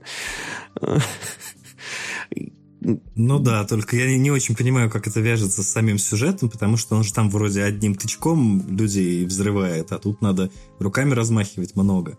А он будет делать... А ты учись размахивать много, чтобы сделать один и убивать всех. А, точно, точно. Ну, это интересно тем, кто любит фитнес-боксинг. Комаева Шиндайру. Нани! Звуки битка. Ладно, Да. мем мы обыграли? Двигаемся дальше. Они тоже обыграли мем в анонсе. Так это, ты уже натренирован, что? Неожиданно, но, блин, я хочу это полноценную игру от разработчиков Якудзы на Switch. Я вообще хочу Якудзу на Switch, она, но кстати, они... плохая. А, а Якудза не будет на свече. У них очень странный, э, видимо, директор по маркетингу. Хотя вот я прекрасно понимаю, что там первую, вторую, э, даже, даже Кивами версии, ну, первую точно можно, нулевую можно на Switch запихнуть. А уж ремастеры третий, четвертый, пятый сам Бог велел. Вопрос только в том, что они заявили, что, э, понимаете ли, у свеча э, такой эм, образ домашней консоли для всей семьи, то есть семейной консоли, поэтому мешает им издать туда Якудзу. Я не знаю, что в очередной раз... Bayonetta машет рукой. Да, э, да, э, И это обе части, странно. все части Дума тоже портировали, там никому какая разница. Doom, Bayonetta, да и ко всему прочему. GTA. Слушай, они по той же самой причине не хотели э, Якудзу и Син и Якудзу Кинзан, вот эти вот игры про э, самурайские будни э, в- в- на том, в- с тем же геймплеем, с теми же героями, они не хотели их портировать на Запад, потому что их маркетинг был уверен, что на Западе не поймут. На Западе не поймут. И э, что их сподвигло вот сейчас на днях анонсировать как раз это дело, это оказалось был успех Ghost of Tsushima. Да ладно. Да, это, это был полный шок. То есть Кстати, люди просили да. у них очень много лет, и э, они такие типа, да нет, вы, ребят, вы, вы не знаете, что просите, вы просто этого не поймете. А потом, э, слушайте, а там всякие игры про самураев вдруг стали популярны, и они решили выпустить заодно. Поэтому они тут, кстати, тоже на днях анонсировали сразу три игры из серии Якудза. Вот куда девать свои деньги, да. Ну, Якунза конвейер, он не собирается останавливаться. Ну, еще самое веселое, что мне кажется, что это из-за того, что Якудза 1 и 2 на Wii U, которые были, они их они увидели, что они плохо продались, они тут Switch то же самое. Никто не покупал Якудза 1 и 2 на Wii U, потому что никто не покупал Wii U, ребята. Успок... Вы сходите с ума уже. Вот да. А это одна из лучших игровых серий, да. Покупайте Якудзу, я не знаю, там, напишите кому там, это, директору Сеги, кто там сейчас работает, какие придурки. Приложите чек. Да, я не знаю, продай мне, это, продай мне Якудзу на Switch, просто говорите там, это, не знаю, спамьте им, как там были вот эти всякие спам-компании, которые заставляли... Хотя, блин, Sega, она Sega, у них отвратительный маркетинг, они очень часто просто спотыкаются на пустом месте, как было Sonic Origins, опять же. Слушай, у них вообще, в принципе, есть такой момент, что а, та же самая серия Якудза, а, она очень низкобюджетная, потому что зачастую они вкладывают колоссальные деньги в то, что а, Sonic С ним все понятно последнее Но, блин, у них сейчас же в последнее время деньги это все Якудза им делает, как я понял. Она в Японии великолепно Он продается, и, на Западе и персон, тоже. И всякие персоны тоже, потому ну, что да. Shin Megami Tensei сейчас стал очень популярной. Uh, уже выходит из понимания такого нишевой, нишевой игры, uh, становится популярным, и, собственно говоря, им сейчас Э, деньги делают Atlus и Ryuga Gotoku студия. Вот это вот. Да. Сложное название. Огромное спасибо э, э, студии RGG за порт, за Super Monkey Ball Banana Mania. Буду по крышку гроба им благодарен, что они смогли это сделать. И получается, по-моему, последний проект э, вот этого директора Якудзы, блин, забыл, как его звать. Ну, вот этот чувак... Тасихира Нагоси. Нагоси, да. Это, по-моему, был последний проект Нагоси в Сеге, который он э, выпустил. И потом он слился, ушел там это, делать новую студию вместе с китайцами, там, AAA какие-то проекты, потому что он не хотел быть этим э, менеджером в Сеге. Как не хотел сказал. делать игры за 3 копейки, да. Да, ну, блин, я его прекрасно понимаю. Если ребята дают деньги, беги, все. А еще я думаю, что нам нужно дать деньги Nintendo, за то, что мы поиграем в одну и ту же игру а, два раза. Nintendo Switch Sports наконец-то обзаведется DLC, бесплатным с DLC с, с гольфом. Оно выйдет в конце 2022 года. И также нам анонсировали бесплатный DLC для Mario Strikers Battle League нам дадут Поли, Полину и Диди Конга, э, дополнительный стадион и свежее снаряжение. Обновление выпустят уже в сентябре. Я уже задолбался, если честно, с вот этими вот трендами от Nintendo выпускать спортивные игры недоделанными, потом их в ППХ докидывать контент, который был в предыдущих выпусках, и потом жаловаться, что игры плохо продаются. Но, блин, ребят, ну, это да, аутистка. Это все, что я могу сказать. Мне очень странно, когда компания выпускает вот такой вот типа Nintendo Switch Sport, потом отдельно DLC с гольфом, а до этого у них был Mario Golf. То есть какая-то фиксация на гольф. Блин, вообще Nintendo деньги, Switch деньги, это какая-то гольф-консоль. Мы, наверное, дальше поговорим. Там еще будет э, гольф-игра вкратце у нас списке, который была тоже анонсирована на японском, правда, директе. Ну, это попозже уже. Ну, да, у нас э, как бы фиксация на фермы, а у них на гольф. Все прекрасно. Так, у нас дальше получается э, малобюджетный инди-хоррор 2012 года «Иб». На, выходит на Switch в 2023 году. То есть там это про потустороннее измерение, в котором главная героиня попала после того, как она посетила выставку. А, в зависимости от решений, в зависимости от решений выберется она живой или нет. А, очень напоминает во многом мне вот эти вот ранние японские вот эти вот хоррор-адвенчуры на RPG-мейкере, там типа Corpse Party и прочих вещей. В общем, Слушай, если с учетом того, что я столько просидел сам в RPG Maker е, я на эти игры смотреть не могу. Я ни одну свою не доделал. Я вспоминаю, как смотрел летсплей 8 лет назад по этой игре. И вот увидеть ее спустя столько времени на Nintendo Direct, я удивился. И мне, честно говоря, хочется потыкать, потому что уже на этапе трейлера там есть какие-то изменения. Я даже погуглил. И в этом году, то ли в прошлом году, по-моему, выходил ремастер. И мне интересно посмотреть, что там да как вспомнить и поиграть наконец-таки самому. А, дальше у нас по списку Ательер Риза, третья часть а, получается, этой серии, она выйдет на Switch 24 февраля 2023 года. Я ничего по ней сказать не могу, я ни разу в нее не играл. Я не играл в э, Ризу, да, я играл в другие Ателлер, я прошел Рарону, прошел э, следующая, по-моему, была Татори, и, в принципе, э, насколько я вижу, они все плюс-минус одинаковые. Я, правда, не знаю, э, у меня тогда претензия была к, этим играм, что как такового хорошего связывающего сюжета не было. Насколько я понимаю, это дело немножечко подправили. Ну, не знаю, их только, их так много стало, их чуть ли не каждый год выпускают, что я не решаюсь. Так, и дальше тогда у нас еще Factorio. Если вы, наверное, смотрели э, Директ, вы прекрасно поняли, про что эта игра. То есть это про постройку гигантских заводов. Там для тех, кто, я не знаю, там приходит э, с работы и хочет еще поиграть в работу, это игра для вас. То есть вообще прикольный проект на самом деле, там, но э, по уровню сложности. Это мне напоминает там какие-то всякие игры, которых там можно чуть не, не программировать а, внутри самой игры там при помощи всяких там реле. Ну, вот такое вот.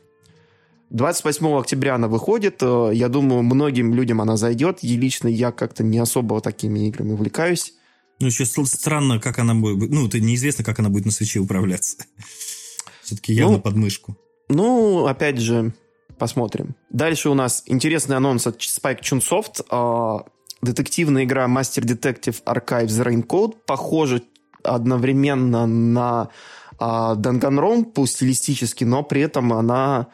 3D-шная. А, 3D-шная, там больше каких-то там трехмерных всяких фич, и тоже опять что-то там есть от Феникс Райта, там Данганропа, в общем, дофига всего, тоже там убийства раскрывать, может быть, там что-то от Гоустрика еще, под, под, там при, э, припахано еще потусторонние всякие явления, там разговоры с духами, э, вечно дождливые города, и вам помогает дух смерти. То есть мне, мне это очень интересно, потому что я э, большой фанат Данганронпа и Феникса Райта, именно потому что это вот две э, игровые детективные серии, которые Э, пусть это такой рельсовый всегда детектив, да, то есть ты не можешь ошибиться, тебе просто по голове постучат и скажут, ай-яй-яй, ты неправильно сказал. Вот, но э, там всегда были хорошие, сложные детективные истории, которые интересно разбирать, и интересно понимать, что значит твои улики, плюс еще всегда вот эта неуверенность в том, что же это все на самом деле значит, э, и в какой-то критический момент ты понимаешь. Это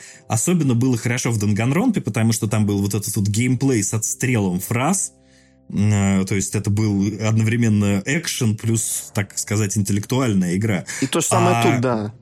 Да, тут это превращено в какой-то логическое, насколько я понял по трейлеру, логическое мышление персонажа э, изображает из себя какой-то данжен, в котором надо поворачивать в нужную сторону, выбирая правильный ответ, где, сражаясь грубо говоря, с каким-то боссом, ты отбиваешь э, неправильные э, какие-то слова. То есть, опять же, это по сути, по своей, насколько я понимаю, это Данганронпа просто вот с видом от третьего лица, в которой другой концепт основной сюжета и возможность поинтереснее исследовать улики. Вот это вот в подобной игре всегда куда э, круче воспринимается, когда ты не просто так потыкал мышкой по э, экрану и обнаружил там что-то и тебе рассказали, а когда ты можешь все-таки это как-то поближе рассмотреть и понять, где оно на самом деле лежит. Ну, потому что все-таки это игры, которые больше происходят в твоей голове, потому что ты больше думаешь. Ну, я думаю, тогда мы двигаемся дальше уже. Я не могу ничего добавить, кроме того, что я на самом деле с чунсофтовских игр играл только Pokemon Mystery Dungeon и э, игры от Катара Утикоси, там, в частности, из серии Zero Escape. Но она там совсем уже про другое. Там это, она совсем с Данганропа, на Данганропу не похожа, если честно. Так что сравнить было бы не очень хорошо. Она более такая веночная, эскейп-румовая, квестовая такая. А там больше такого экшена и всего такого. Нет, а, в Данганронпе все-таки тоже это был, была больше визуальная новелла, и плюс Но... еще ну, там тоже были сегменты с эскейп-румом. Ну да, были, кстати, там были. еще были еще всякие эти моменты, когда нужно сделать какой-то срочный выбор, там, от которого у тебя потом зависит, какую э, концовку ты получишь и так далее. А, но только, я не знаю, Данганромпа, там все равно какое-то другое, другая у нее атмосфера была. И опять же, там а, сценаристы тоже другие, которые мне не так нравятся, как у Тикоси.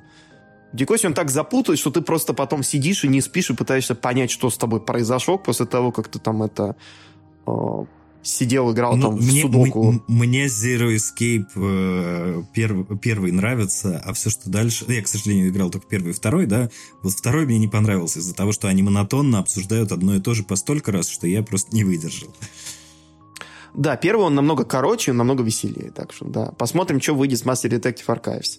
Следующий у нас по списку это SpongeBob SquarePants на Cosmic Shake. Нам показали версию... Для... По-моему, нам не показали версию для свеча, нам показали, по-моему, геймплей с какой-то другой платформы, но сказали, что игра выйдет в следующем году на Switch. То есть для тех, кто... Да, так... на все платформы, в принципе, выйдет. Ну да, она на все платформы выйдет. Году. То есть те, кто это, радовались выходу ремастера или ремейк, по-моему, это был uh, Battle for Bikini Bottom. Ремейк, ремейк. Ремейк Battle for Bikini Bottom. Возрадуйтесь, вы получили еще одну фактически игру ну, это плана. практически Которые используют ассеты из предыдущей. Ну да, да, что, да. собственно говоря. Проблема, ну, как бы, если она использует ассеты из предыдущей, это не такая уж большая проблема. Лишь бы она игралась хорошо. Особенно а, это лицензированная ну... игра, поэтому это означает, что они хотя бы больше времени уделят тому, что они ее допилят до нужного уровня. Насколько я знаю, людям понравилось тем, кто играл предыдущая игра, и вот это э, выглядит не хуже. Значит, это здорово. Фанатам Надеемся, что, на, что на свече она на запуске будет лучше работать, чем uh, Battle of Bikini Bottom, потому что там uh, та версия, почему-то у нее были проблемы в, тех, в техническом плане поначалу. Вот. О, да, я вспоминаю. Да, так. Ты так обзоры не написал? Uh, по-моему, кто-то написал, но я не знаю, вроде бы что-то такое было. Следующий у нас... Я должен был писать. Так, давайте двигаться дальше. Uh, Radiant Silvergun, uh, классический скролл-шутер Сатурна, там его портирует какая-то другая студия, вышел на Switch уже после презентации, люди орали, пожалуйста, хватит портировать на... Как это называется у них другая, более популярная. И Коругу задобали с Икоругой, дайте Radiant Silvergun, там просто люди устали платить там сколько там, сотни долларов за диск Сатурна, и тут наконец-то она выйдет на свече. В общем, надо будет попробовать когда-нибудь. В принципе, если вы любите вот эти скролл-шутеры или шмапы, как еще их называют, это игра для вас. Там, то есть Radiant Silvergun и Каруга. Вот это то, что надо. Дальше то, что не надо, это клауд-версии игр, которые можно поиграть на других платформах в более удобном формате. Resident Evil Village, а также Resident Evil 2 ремейк, 3 ремейк и Resident Evil 7 э, анонсировали для свеча. Village выйдет 28 октября, а Uh, DLC Winter's Expansion uh, с другими вещами, там, дополнительным сюжет-контентом и так далее, и режимом от третьего лица доберется до консоли 2 декабря. Демка появилась после окончания Nintendo Direct, кстати, которая недоступна в России была и в хорошие времена, и сейчас она тем более недоступна. Uh, опять же, не, я понимаю, что новые вот эти ремейки и 7, 8 на Switch они, ну, не вместятся, но с другой стороны, когда была Nintendo 64, они каким-то образом смогли запихнуть а, Resident Evil 2 на картридж для N64 которая ну, помещалась слушай, на 4 Там не было диска. такой большой разницы. Там не было такой все-таки большой разницы между PlayStation 1 и Nintendo 64. То есть она, конечно, была колоссальная, но не такая, как там, грубо говоря, между PlayStation 5 и Switch. Им лень ее переделывать. Плюс, ко всему прочему, все-таки Resident Evil это такие игры, которые очень сильно опираются в визуальную свою сторону когда у тебя есть вот это вот хитрое освещение, когда у тебя все это вблизи выглядит хорошо. Лучше бы вообще не делали. То есть клауд-версия, это в принципе не очень удобно. Я Особенно вот, да, с портативной консолью. Когда увидел, как показывают Resident Evil Village, я такой, стоп, что? Они каким-то образом собираются уместить все это на свече, а потом клауд. Я такой, угу. Ну ты, пони... ну, я ты такой, понимаешь, ну, все-таки это Может быть, хотя бы вторую часть выпустят, но нет, Вторая, Нет, вторая, третья, вторая седьмая очень... тоже облако. Они очень, она вторая очень требовательная, э, так что она бы не, не попала туда. Вопрос еще только в том, что ладно, с этих-то можно простить. Эти игры явно э, Switch не пойдет. С Kingdom Hearts-то что тогда произошло? А это уже вопрос соседней компании. Да, так что тут еще ладно. Кому надо, тот поиграет. Я не знаю. Эти люди, они тот поиграет. Эти люди, они не, не умеют свои игры это называть нормально, а ты хочешь, чтобы они еще их портировали нормально. Ну да. Ну что, давайте тогда двигаемся уже наконец к завершению. Еще один, а, по-моему, тоже такой порт практически чуть ли не прямой с Wii с дополнениями Kirby's Return to Dreamland Deluxe. Добавят новую способность меха, то есть э, Кирби, залезай в проклятого робота и помоги Маговору вернуться на родную планету. Выходит игра 24 февраля 2023 года. Предзаказ открыл уже после презентации. Выглядит как игра с Wii. Вот серьезно. Ну, По-моему, там это, минимальный это прекрасно взять э, игру с Wii и продать ее снова за 60 долларов. Это, это рабочая схема. Если бы она была не рабочая, они бы этого не делали. Так что, так что кому надо, тот купит. Ну, допустим. Самое, самое, что интересно, я посмотрел список языков. Там пять основных, голландский. И самое, что интересно, португальский. Чтобы вы понимали, с выхода свеча вышло всего две игры с переводом на португальский. При этом на Wii U их было намного больше, ну и плюс 3DS. Обычно Nintendo поступает как? Она либо переводит на 5 европейских языков, либо она переводит на 5 европейских языков плюс голландский, либо на 5 языков плюс голландский плюс русский, а потом, может быть, если ей приспичит, на 5 языков плюс голландский плюс русский, а потом португальский. Тут же выходит все... Без русского. Так что 5 основных Голландский и португальский. Русского нет. Ну, так понятно. Неизвестно дело. по какой причине. Ну, да, нам абсолютно неизвестно по какой причине. Особенно с учетом того, ну, что игра выйдет ли... 24 февраля 2023 года. Так что Понятия не имеем, почему происходит это все. Давайте двигаться дальше. Uh, у нас также ожидает ремастер Tales of Symphony от Bandai Namco в 2023 году. Там вот тоже графений, по-моему, с GameCube напрямую уже. Нет, нет, Нет, это графений прям с PlayStation 3. Дело а, все в том, точно. что есть версия PlayStation 3, она же вышла в Steam. А, причем а, на PlayStation 3 эта игра выходила первая и вторая симфония, их две части было, вторая считается игрой неудачной, и в принципе обзор, так, а все обзоры по большей части говорили, что а зачем вы запихнули вторую, она плохая. Вот, а, поэтому больше нигде, кроме PlayStation 3, вторую не переиздавали. Первая Tales of Symphonia это очень-очень-очень хорошая и очень-очень-очень-очень устаревшая JRPG. Выглядит она плохо, играется она немножечко э, кривовато, то есть если вы играли в какие-то более поздние Tales, даже вот что-то прям следующее выходившее, там какой-нибудь Tales of Graces, э, эта игра очень-очень-очень э, криво играется. С другой стороны, она действительно очень классная, в ней интересный сюжет, и она очень хорошо ну, она запоминается. То есть это такая хорошая игра с хорошим приключением. Она хуже, чем Tales of Vesperia. Вот, но если вам прям очень сильно нравится Tales и хочется еще Tales, то вот это прям вот то, что надо. А, а в чем разница-то была? Почему я говорю, что это графика с PlayStation 3? Дело все в том, что там какая-то очень интересная история была с э, шейдером, который рисует линии вокруг персонажей, то есть вот эта вот э, мультяшная обрисовка. В версии э, GameCube он был сильно толще, то есть у игры были очень толстые обводки. И это смотрелось очень хорошо, то есть весь визуальный дизайн э, был какой-то единый. В глаза не бросалась угловатая и стрёмная 3D-графика. Но, видимо, они не смогли, увеличив разрешение, сделать толще эту линию по какой-то причине. Поэтому разрешение увеличилось, и вот столько же пикселей, сколько раньше занимала эта линия, столько же она и занимает теперь. И обрисовка стала тонкой, и все минусы графики вылезли. Вот. Ну, а ее можно еще купить в Steam, и если у вас есть PlayStation 3, вы найдете этот раритетный диск, можно и там.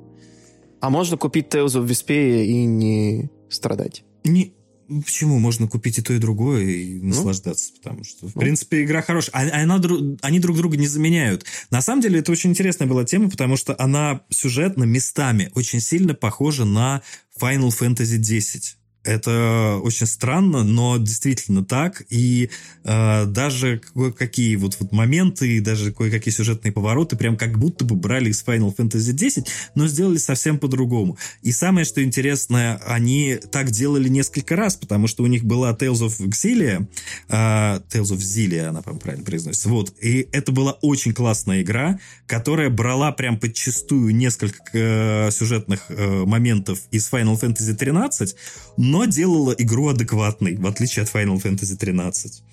Вот, кстати, если достанете где-то Tales of Xillia, вот ее стоит поиграть. Ее бы я ждал на свече. Она того реально стоит. Но учитывая желание Bandai Namco портировать теперь в последнее время уже максимальное количество своих старых любимых всеми игр на Switch и на другие платформы, я думаю, мы, наверное, этого дождемся. Ну и слава богу. Так, а что а, у нас еще? Что у нас еще? А, да, всего лишь какая-то непонятная, никому не нужная инди-игра под названием The Legend of Zelda Tears of the Kingdom, которую выпустят 12 мая на Nintendo Switch. Ну, кому это нафиг надо? Давайте проще говорить о эксклюзивах от Apple Arcade. Не, на самом деле, э, понятно, почему они решили не показывать в прямом эфире вот этот Nintendo Direct э, в Великобритании, особенно с таким названием. Да-да-да, это слезы королевства Я только сейчас понял. И э, одновременно с этим смерть королевы Елизаветы, да, это было бы не очень удачно. А, но я могу сказать, что выглядит она здорово. Надеюсь, идет тоже здорово, потому что, конечно, масштабы очень сильно изменились. А, и она и так была огромная. ну, в плане масштабов мира, а тут еще и эта вертикальность добавилась.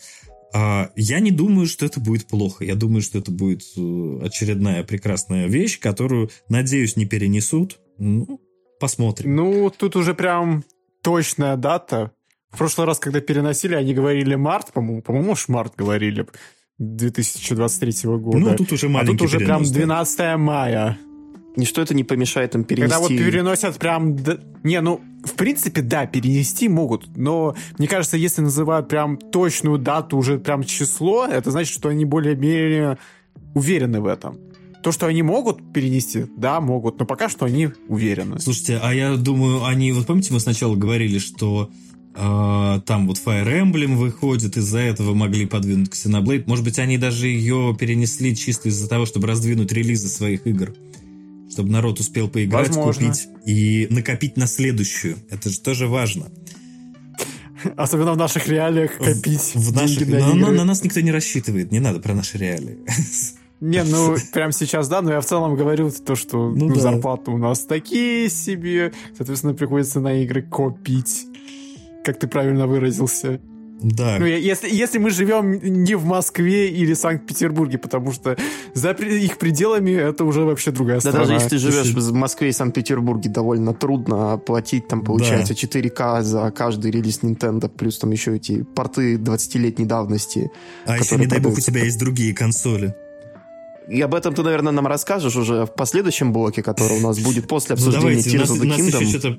Да, у нас еще Да, ну- Apple Arcade. А что про Tears of the Kingdom? А, лишь бы он э, как-то чуть-чуть все-таки еще по-новому игрался, потому что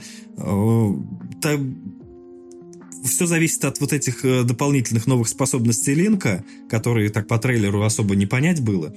Э, Должно, должно быть интересно, лишь, бы- лишь бы не точно то же самое. Вот и все. Мне кажется, будет ситуация как с Majora's Mask, то есть, с одной стороны, там много ассетов, которые возвращаются из предыдущей части, много там отточенных э, геймплейных тоже механик, которые будут с предыдущей части, но при этом будет какая-то абсолютно новая фича, э, которая будет, получается, главной фишкой игры, которую до- будет кардинальным образом менять вообще весь геймплей. То есть как была вот эта вот перемотка времени и маски в мажоре, а тут, я не знаю, наверное, будет... Посмотрим, что у них там припасут. Они нам показывали пока только что там перематывание времени вспять и вот э, всякие там физические приколы там с, э, например, когда ты там это карабкаешься на камне, который падает вверх, и когда ты там через э, землю перепрыгиваешь, тоже такие вот интересные вещи. Так, что у нас еще получается дальше? Ну, а, все, что я, наверное... Я, Давайте по-быстрому. А, Я вообще думал, что они, наверное, будут тут э, э, Tears of the Kingdom откладывать до, не знаю, там, релиза нового поколения свеча, но поскольку слухов о новом поколении свеча нет на особо вообще никаких, в отличие от того, что как... Switch Pro, Switch Pro, Switch Но они все закончились на этом, на Switch OLED. И с учитывая то, какая сейчас ситуация там с э, транзисторами на данный момент, она вроде стабилизируется, но мне кажется, что Nintendo пока не рассчитывает, особенно учитывая то, что э, Sony опять же повысили цены на PlayStation 5, там, э, Xbox... Пока Sony- гребут Sony- деньги, Sony мне не кажется, случайно они повысили. продолжат свечи продавать. Sony не случайно повысил цену на PlayStation 5. У Sony, на самом деле, новая модификация PlayStation 5, э, которая, сохраняя все те же размеры, стала что-то там типа на полкило или даже на килограмм меньше весить. Там что-то э, внутри переделали. Но вот проблема вся в том, что эта здоровая штука все равно такая же и все ровно так же стоит на столе. То есть зачем она стала легче и не поменяла форм-фактор, не очень ясно. Сколько лет спустя вышла PS3 Slim вот этот? Помните тоже, когда последняя гигантская консоль от э, Sony была, там это был PlayStation 3, вот этот тут гриль, как его называли.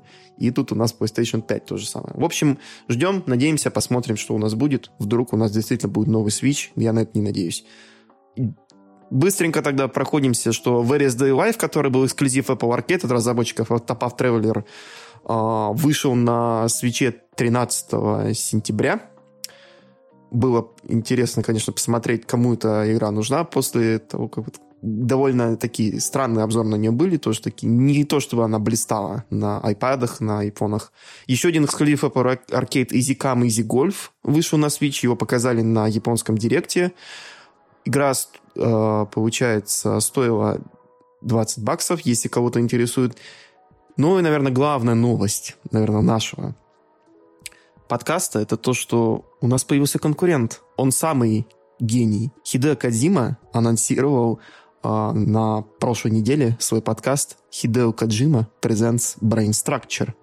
Это эксклюзив Spotify, и в нем Хидео Кадзима рассказывает нам о том, откуда он берет свои идеи. Он рассказывает это на английском или на японском? И на английском, и на японском. То есть каждую неделю выходит там, получается, Гений. выпуск на английском и на японском. То есть сначала на японском, потом, э, получается, переводной на английском. Хотя даже нет, они там приходят примерно, выходят примерно в одно и то же время. Ну, собственно Уже говоря, вышло, получается, не, не считая двух, э, не считая, получается, пилота, который вышел 23 августа, нам вышло два выпуска. И скоро нам обещают еще и третий. В общем... Но, к сожалению, Spotify у нас не работает. Да. Мы, мы не знаем, как его включить. Не спрашивайте, да, да, да. Но я думаю, вы, если захотите послушать э, мысли гения, вы способ найдете. Но если вы хотите послушать мысли трех гениев, то вы можете подписаться на наш великолепный Boosty. Всего лишь за 50 рублей вы получаете доступ к каталогу наших предыдущих бонусных выпусков и также много других интересных вещей. У нас большие планы на Boosty в ближайшее время. Надеемся, что... Спойлеркасты возвращаются. Не только спойлеркасты, мы еще планируем дополнительные интересные всякие вещи, например, там, бонусный выпуск про покемонов. Если вы хотите, чтобы я просто три часа болтала про серию Pokémon Mystery Dungeon, то вперед. Без Виталия. Виталия у нас тут потихоньку умирает от покемонов. Он уже просто это сказал, что он объявит бунт, если мы заставим еще один раз его рассказывать про покемонов. Во что мы играли в последнее время, товарищи? Вань, давай тогда начнем с тебя уже, раз такое. Ну, только тогда по-быстрому, чтобы я не устал. Ой, хорошо, хорошо. У нас еще сколько а... там это по хронометражу? Еще 20 минут где-то можно поболтать спокойно. Ну да. Э, я последнее время что-то Switch не сильно трогал. Вот, хотя у меня лежит э, Shin Megami Tensei 5, который я собираюсь играть очень усердно для, наверное, обзора. И еще так чуть-чуть поиграл в Shin Megami Tensei 3 э, вот этот э, ремастер. Но в основном, так как я купил PlayStation 5, я, естественно, на нем играю в игры от PlayStation 4. Для этого эта консоль я... нужна, да. Да, это да, как... да. Ну, слушай, у меня это... подыхала PlayStation 4, абсолютно Ну, я... я хотел себе Xbox Series X купить для того, чтобы в ней, или точнее S даже, чтобы играть не игры с оригинального Xbox, так что я тебя прекрасно понимаю. Вот, э, поэтому я угрохал больше 250 часов в Персону 5, на которую я тут буду делать обзор. Э, точнее, я уже делаю, у меня там, вероятно, будет гость. Э, но это что-то опять сейчас уйдет на 500 часов монтажа. Вот, как в прошлый раз. У меня два ролика в год. Два ролика в год. Вот. Весело. То есть ты При... играешь сначала в персону 500 часов, потом 500 часов ты ее монтируешь. Отлично. Да, в этом и весь смысл. Вот, потом я прошел Judgment, на, а, причем именно PlayStation 5 версию. Это абсолютно потрясающая игра для тех, кто очень хочет попробовать серию Якудза, которая теперь уже будет переименована повсюду в Like a Dragon а, всех, кто хочет ее попробовать, но очень боится, не понимает, с какой стороны влезть, э, распробовать игру можно вот именно на этой детективной серии Judgment и Lost Judgment. Это просто потрясающий beat 'em up с э, очень средненьким э, сверху детективным геймплеем, но очень крутым сюжетом. И, к сожалению, конечно, эта игра не появится на Switch е, но пошли слухи, что она появится на ПК, так что, ну, естественно, она есть на PlayStation и на Xbox. А также я сел и прошел э, вот как раз у меня практически 4 или 5 игр подряд были якудзами, да, с первого по третий. А, и это все прекрасные игры. Всем очень сильно советую. Как ты понимаешь, набор... Я хочу прикоснуться к Якудзе с Исин частью. А потому вот... что, блин, ну, эстетика меня привлекает. Я не уверен, что э, это лучшая там точка входа будет. Э, там есть, вот я вижу две точки входа. Это Якудза 0 потому что ремастеры, ремейки первый и второй сделаны таким образом, что они комплементируют начало с нулевой части. Вот. И Judgment, который просто рассказывает другую историю, совсем с другими героями, но дает распробовать и понять, что это такое. А вот я в свое время с дури э, влез... Я играл в них на PlayStation 2, ничего, ничего не запомнил. Мне ее разрекламировали как GTA в Японии. Естественно, я был разочарован, потому что это был не GTA в Японии. Вот. А... Это худший способ просто разрекламировать серию Якудзы. Да. Ну, точнее, это э, серию Like a Dragon теперь. Э, этим занимались маркетологи Сеги этим Эти же маркетологи Сеги, по-моему, они позвали Мар- Марка Хэмилла, там еще каких-то ребят и там не объяснили ему, часть. что играть. И не объяснили ему, что играть.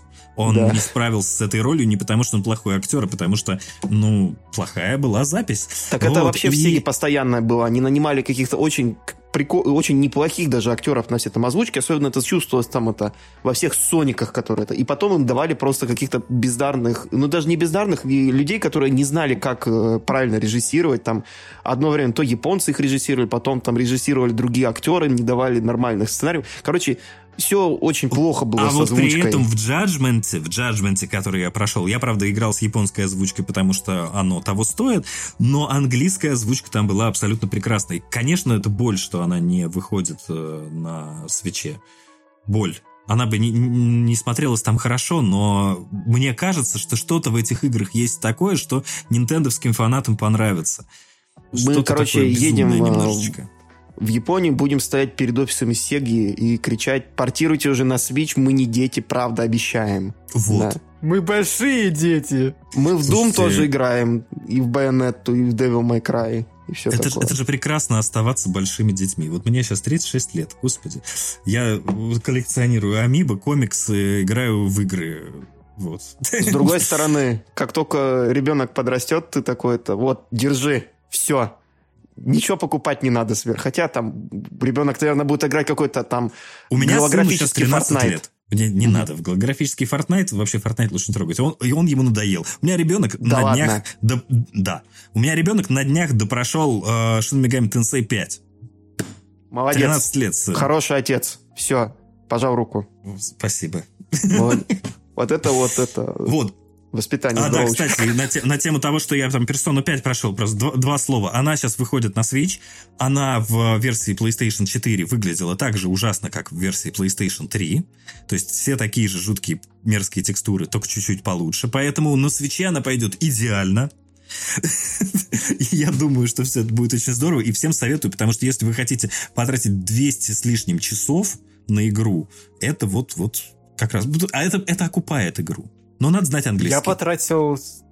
Я потратил часов 120, по-моему. Я не знаю, почему все шутят про 200, 300, 500 часов. Слушай, я проходил оригинальную персону 5 за 280 часов, персону 5 Royal я прошел за 250. Офигеть.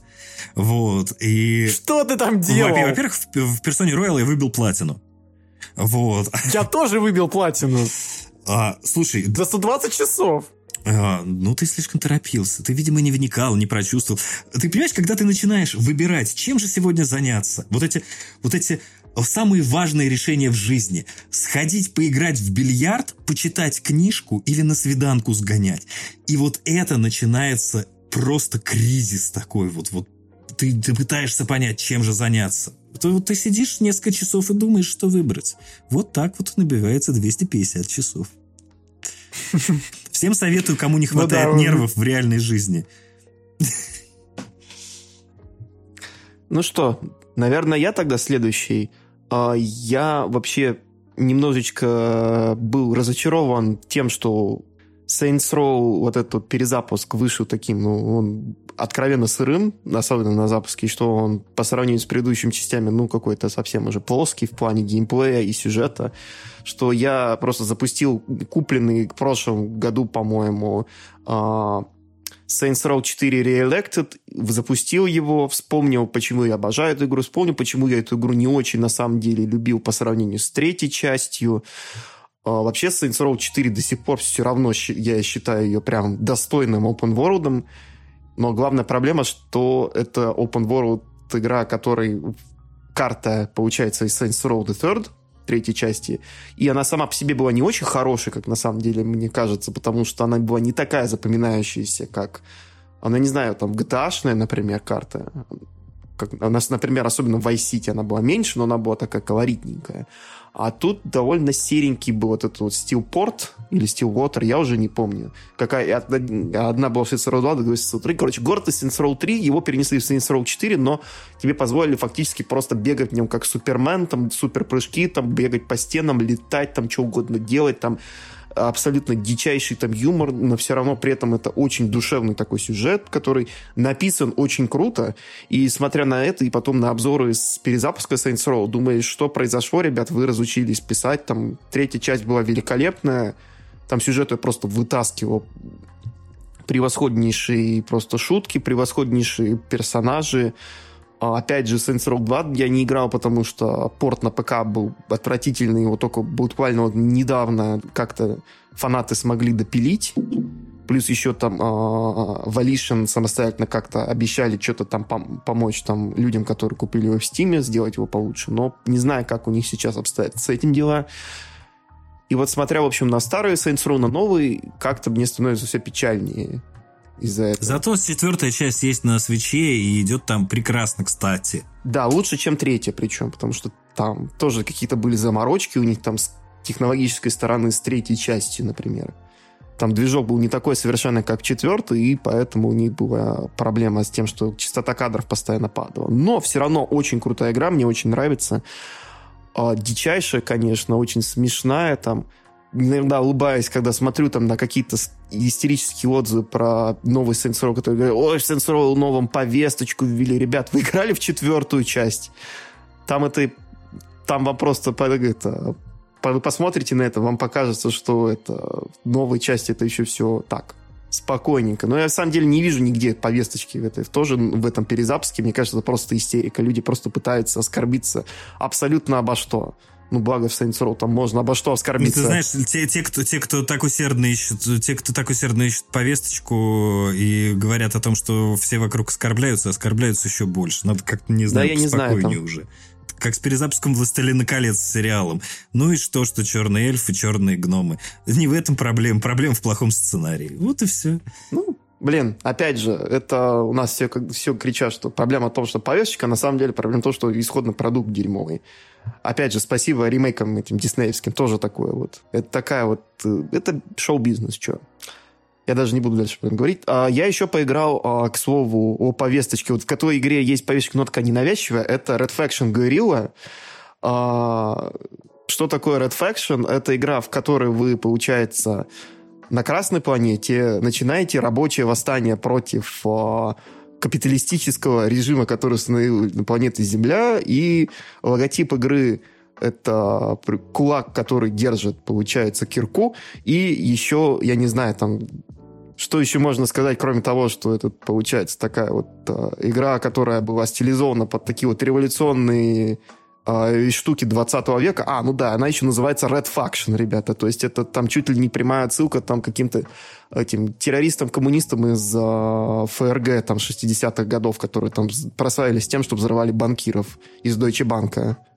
Вообще игра очень крутая, на самом деле там сюжета на удивление очень мало. То есть ты запускаешь, у тебя там случается вот этот стандартный э, трагический поворот в жизни, который тебя заставил стать там этим революционером. А потом тебе показали еще какую-то женщину, которая наверняка потом в конце игры будет висеть у тебя на шее, и ты будешь с ней целоваться. Ну, и дальше ты уже просто бегаешь там это... И этих э, армию земли потихонечку там саботируешь, там призываешь рабочих на свою сторону, там бьешь всех киркой, кидаешься гранатами, вокруг полная система разрушений зданий, все вокруг валится, взрывается, это очень весело, интересно, даже завезли, как в Сплатуне, э, систему вот этого вот управления движением, где нажимаешь на кнопочку, у тебя сбрасывается камера, центрируется автоматически, мне нравится. И фреймрейт очень неплохой. Там есть режим какой-то э, качественной графики и высокой производительности. Я врубил высокую производительность. Разницы на самом деле толком не заметил. Но зато игра идет практически в 60 FPS, хотя она, конечно, падает, когда там начинается куча э, экшена и куча всяких вот э, вещей, когда ты начинаешь взрывать все подряд. И когда получается уже там экран перегружен, все начинает немножечко подзамать. Ну, блин, порт классный. Игра тоже очень классная. В свое время была прям многими любимая. И Я рад, что я ее тоже себе купил, когда была скидочка. Red Faction Guerrilla, то есть классная игра. Надеюсь, что вы ее тоже сможете заценить, если у вас есть возможность. Очень веселое время провождения. Виталь, давай ты расскажешь о том, что ты играл. Я поиграл в пятикратно переваренный кал под названием Resident Evil Revelations 2. А мог поиграть в Red Faction Guerrilla? Мог, но не поиграл. В общем, если вы... Почему тебе так не нравится Resident Evil Revelations 2, Виталий? В общем, если вы играли в Resident Evil 6, то вы прекрасно понимаете, в чем проблема. Только в Resident Evil Revelations 2 это еще хуже. Игра построена на том же движке. Они использовали, ну, не ассеты, но какие-то моменты они использовали из шестерки, например, анимации. То есть анимация бегов абсолютно у всех персонажей это бег Леона. I'm screaming at Leon because he is so sick. His special awareness is such a brick. Отвратительно. Ну, камеру чутка спасибо, что поправили. Также из если честно, Также из шест... шестерка, она была она неплохая. Была вот сейчас да, давайте потеремся. В кооперативе. Я скажу давайте. так. Шестерка находится очень низко для меня, но еще ниже находится Resident Evil Revelations 2. Туда же, оттуда же из шестой части прикатили еще и кишкообразные уровни. Кооператив. Да, кооператив. Причем, кооператив же там. Причем, если в шестой части и пятой части кооператив ну, не такой критичный, то в шестой части, если ты хочешь подобрать какой-то предмет спрятанный, ты должен переключиться на другого персонажа, осмотреть им всю комнату. Если, если найдется какой-то предмет, ты должен указать этим персонажам на предмет, потом переключиться на первоначального персонажа и подобрать этот предмет. Это так отвратительно. Во всех предыдущих частях мне не нужно было переключаться вечно э, от персонажа до персонажа. Я играл за одного, и все. Этого было достаточно. В Revelations 1, да, тоже там ты не видел всех предметов на карте. Ну, ты не переключался между персонажами. Ты просто дополнительно доставал прибор и наводил, и ты видел все предметы, спрятанные локации через этот прибор. Тут же надо обходить, пылесосить, пытаться. Это отвратительно. Вот за кооператив я ненавижу эту игру потому что это кооператив уровня Марио Одиссе. Только вот в Марио Одиссе это там по принципу, ну, маленький ребенок хочет поиграть, ладно, дам я ему поиграть за шляпу, вроде бы и помогает, но и не нужна. Вот точно так же и второй персонаж в Resident Evil Revelations 2. Только вопрос, какие дети будут в него играть? Игра, блин, 18+. Ну, я понимаю, конечно, что дети не обращают внимания на это. Ну, ты, я, например, как взрослый, я бы не стал бы давать своему дитю играть в Resident Evil Revelations. А неужели настолько все хуже, чем в плане кооператива, чем в шестом резике? Ты пытался вообще играть в кооперативе именно там, вот в онлайн, например? Я в кооперативе вот кооперативные резики? не играл, но я играл в одиночке. Они скучные, если честно, в одиночке. Потому что вот шестой резик, я не понимаю, как бы его проходил, если бы я не играл в кооперативе с другом. Там мы просто уже смеялись на том, насколько все тупо, и просто делали там тактические эти кувырки друг в друга, там, что мы в дурацких позах застывали, там падали вот так вот внезапно. Я, я прошел юморно, и поэтому да, еще иногда экшен хороший был. В одиночку мне, я даже не знаю, как это Мне в то время не было это друзей. Было не так уж так себе. Это было так себе, но за что я люблю Resident был друг, Evil... Он, был, он фанат как раз Резика. За что я люблю Resident да. Evil 6, по крайней мере, мне не нужно было вечно переключаться между персонажами. Все персонажи умели все.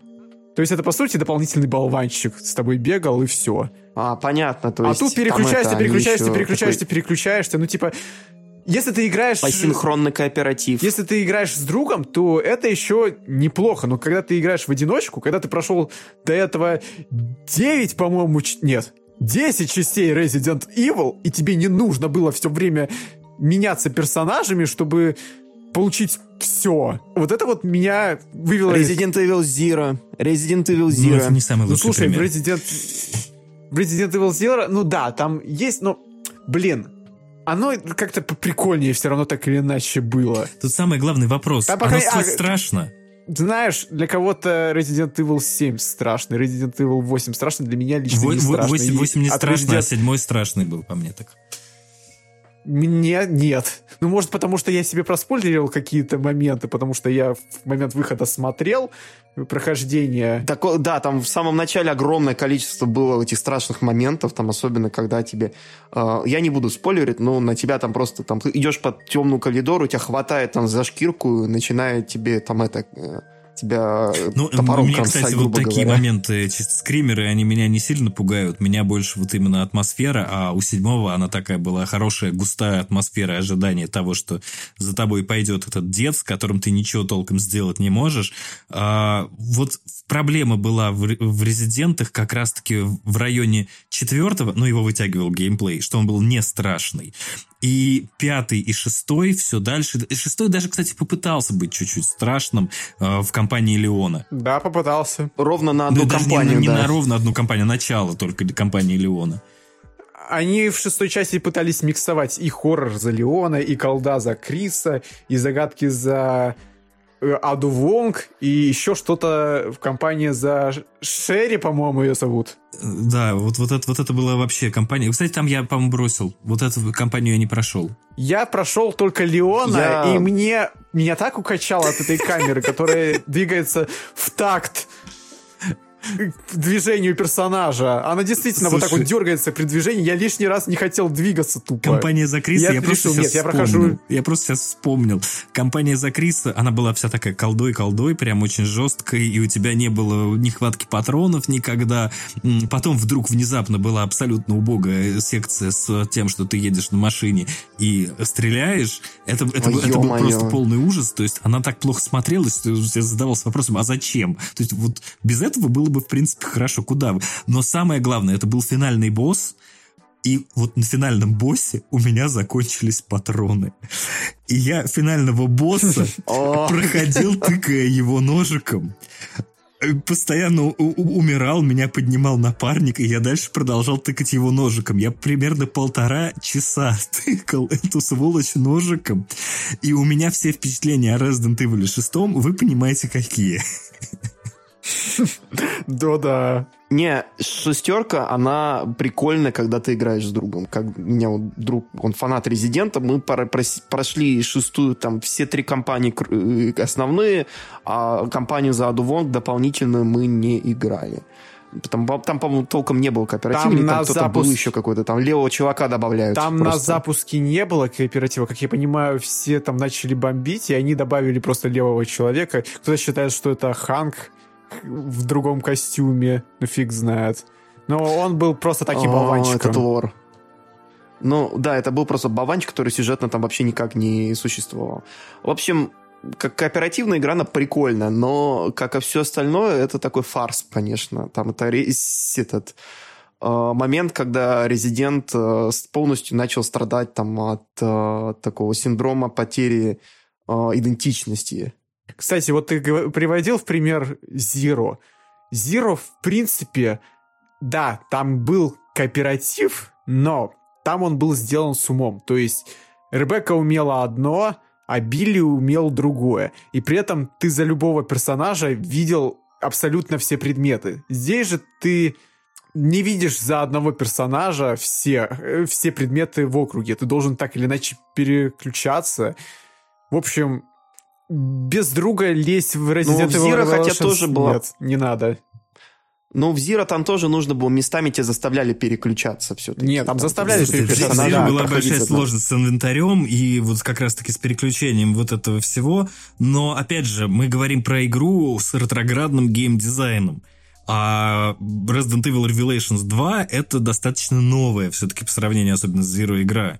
Zero там когда? 99-й, 2000-й, там, 2001 я точно не помню.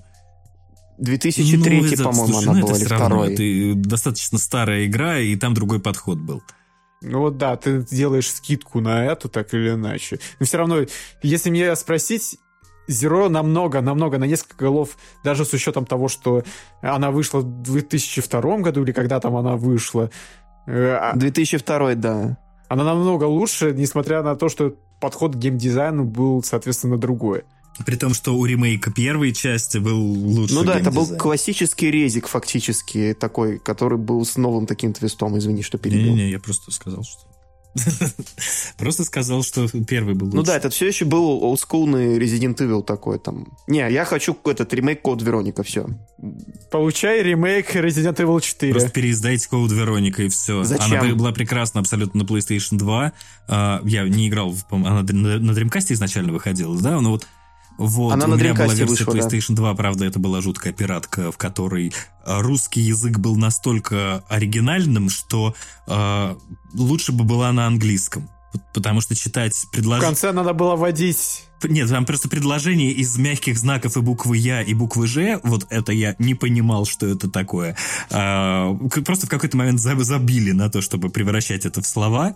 А, и, соответственно, она же потом выходила, по-моему, только цифровой, я точно не помню, покупкой на PlayStation 3. И вот ее бы вернуть вот в том самом виде. Она вот нормально будет восприниматься. На свече Она есть вообще... на четверке код Вероника. На четверке даже На четверке есть? есть, я смотрел, да. Я писал своему другу Это... фанату Резика, он говорил, ни за что, никогда в своей жизни не бери код Вероника на PlayStation 4. На Xbox можно, но не на PlayStation 4.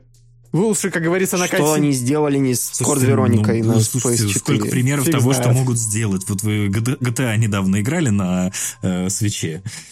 Мы в Sonic Origins еще тоже играли. Да, я понял. Но, блин, я просто... Иногда я не понимаю, ну, блин, это так легко. Ну, так сложно. Ну, на самом видимо. деле сложно, потому что если вы помните, например, историю с прекраснейшей HD-коллекцией э, Silent Hill, который, который, О, господи, а, а там разработчик, разработчик был абсолютно не виноват в том, что произошло с игрой, там, бог с ним, с Comic Sans и вот с этим совсем. А, им сказали, они, короче, такие, типа, мы, да, соглашаемся делать Konami, дайте нам, пожалуйста, исходники игры. А Konami такие, ой, а вы знаете, а мы потеряли исходники, вы можете нам сделать игру? Те говорят, ну ладно, хорошо, а финальный билд? Вот, вот что такое. Вот у нас мы наскребли по сусекам какую-то бета-версию обеих игр, которую еще хрен туда пролезешь в нее. А, очень сложно им было что-то сделать, и там были баги, которые должны были быть исправлены в финальной версии игры. Причем баги, написанные чужим кодом, они, короче, об обратным инженерингом все это дело вытаскивали и пытались сделать. И, то, и у них были очень ограниченные сроки. Им еще сказали, типа, а вот мы хотим там к Хэллоуину. Они к Хэллоуину явно не успевали, и давайте тогда на март а на март это все равно было нереалистично. В общем, что получилось, то получилось. Давайте это, сделайте нам, короче, игру, только у нас нету ни исходников, сделайте вот это, займитесь э, практически э, декомпиляцией своими собственными ресурсами, а еще у вас бюджет в 300 йен и две упаковки капнудл, и срок несколько вот, месяцев. Вот, вот именно Удачи. то самое и было. Ну, слушай, э, оно же не починка автомат. Как на это можно потратить больше 300 йен? Ты мне скажи, пожалуйста. А, вот починка автомат Silent Hill. Не, ну когда ты делаешь починка автомат, ты можешь прям себе срендерить там полноценный на починка автомат ремейк Metal Gear Solid 3.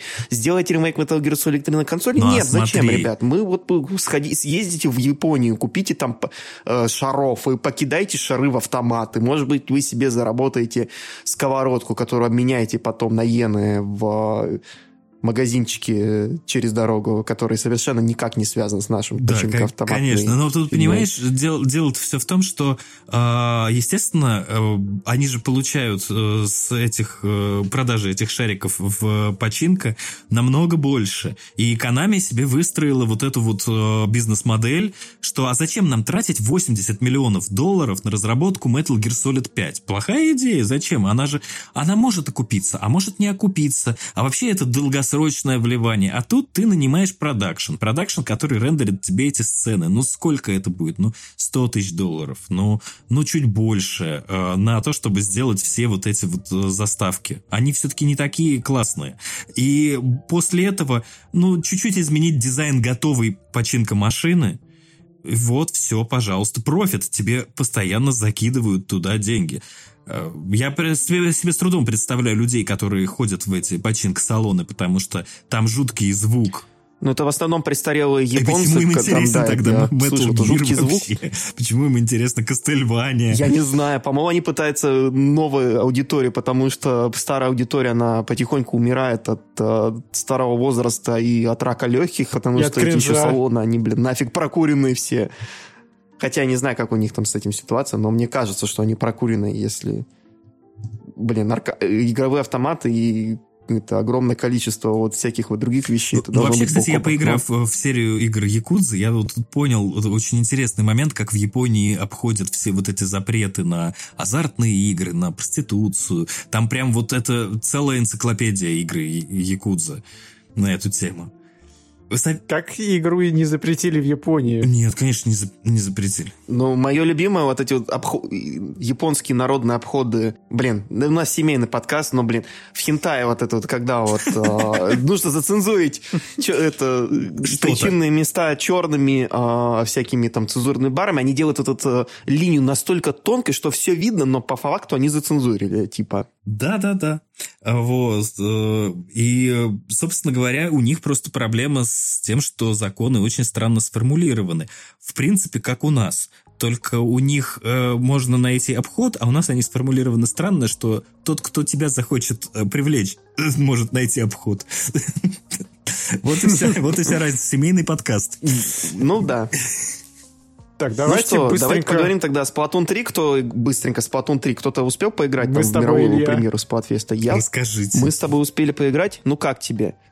А, во многом это, скажем так, э, э, не что-то кардинально новое, но это такой прям улучшенный сплатун, который доведен во многих местах на ума, во многих местах он такой же кривой и все такие же обрывы соединений, несмотря на то, что неткод они вроде бы поправили. А, мировая поэтфера Splatfest на самом деле было очень весело, мне очень понравилась вот эта вот новая а, стартовая зона, там, где проходит и все Тебе такое. понравился вот, Big э, Man? Бои 3 на Бигман великолепный персонаж. Это вообще это просто огромный скат, который э, он танцует, и я его обожаю. Он Мне такой девочки не милаха, понравились визуально э, что на сей раз. Девочки, они какие-то после, не знаю, первых э, двух наборов девочек как-то уже не то. То есть то, что было у нас сначала Келли Мари и первый Мариша, это после них как-то, ну, уже пресновато девчонки выходят. А вот Бигмен, он, Бигман в русской версии, он прям, э, он такой, это хасбандо для всех.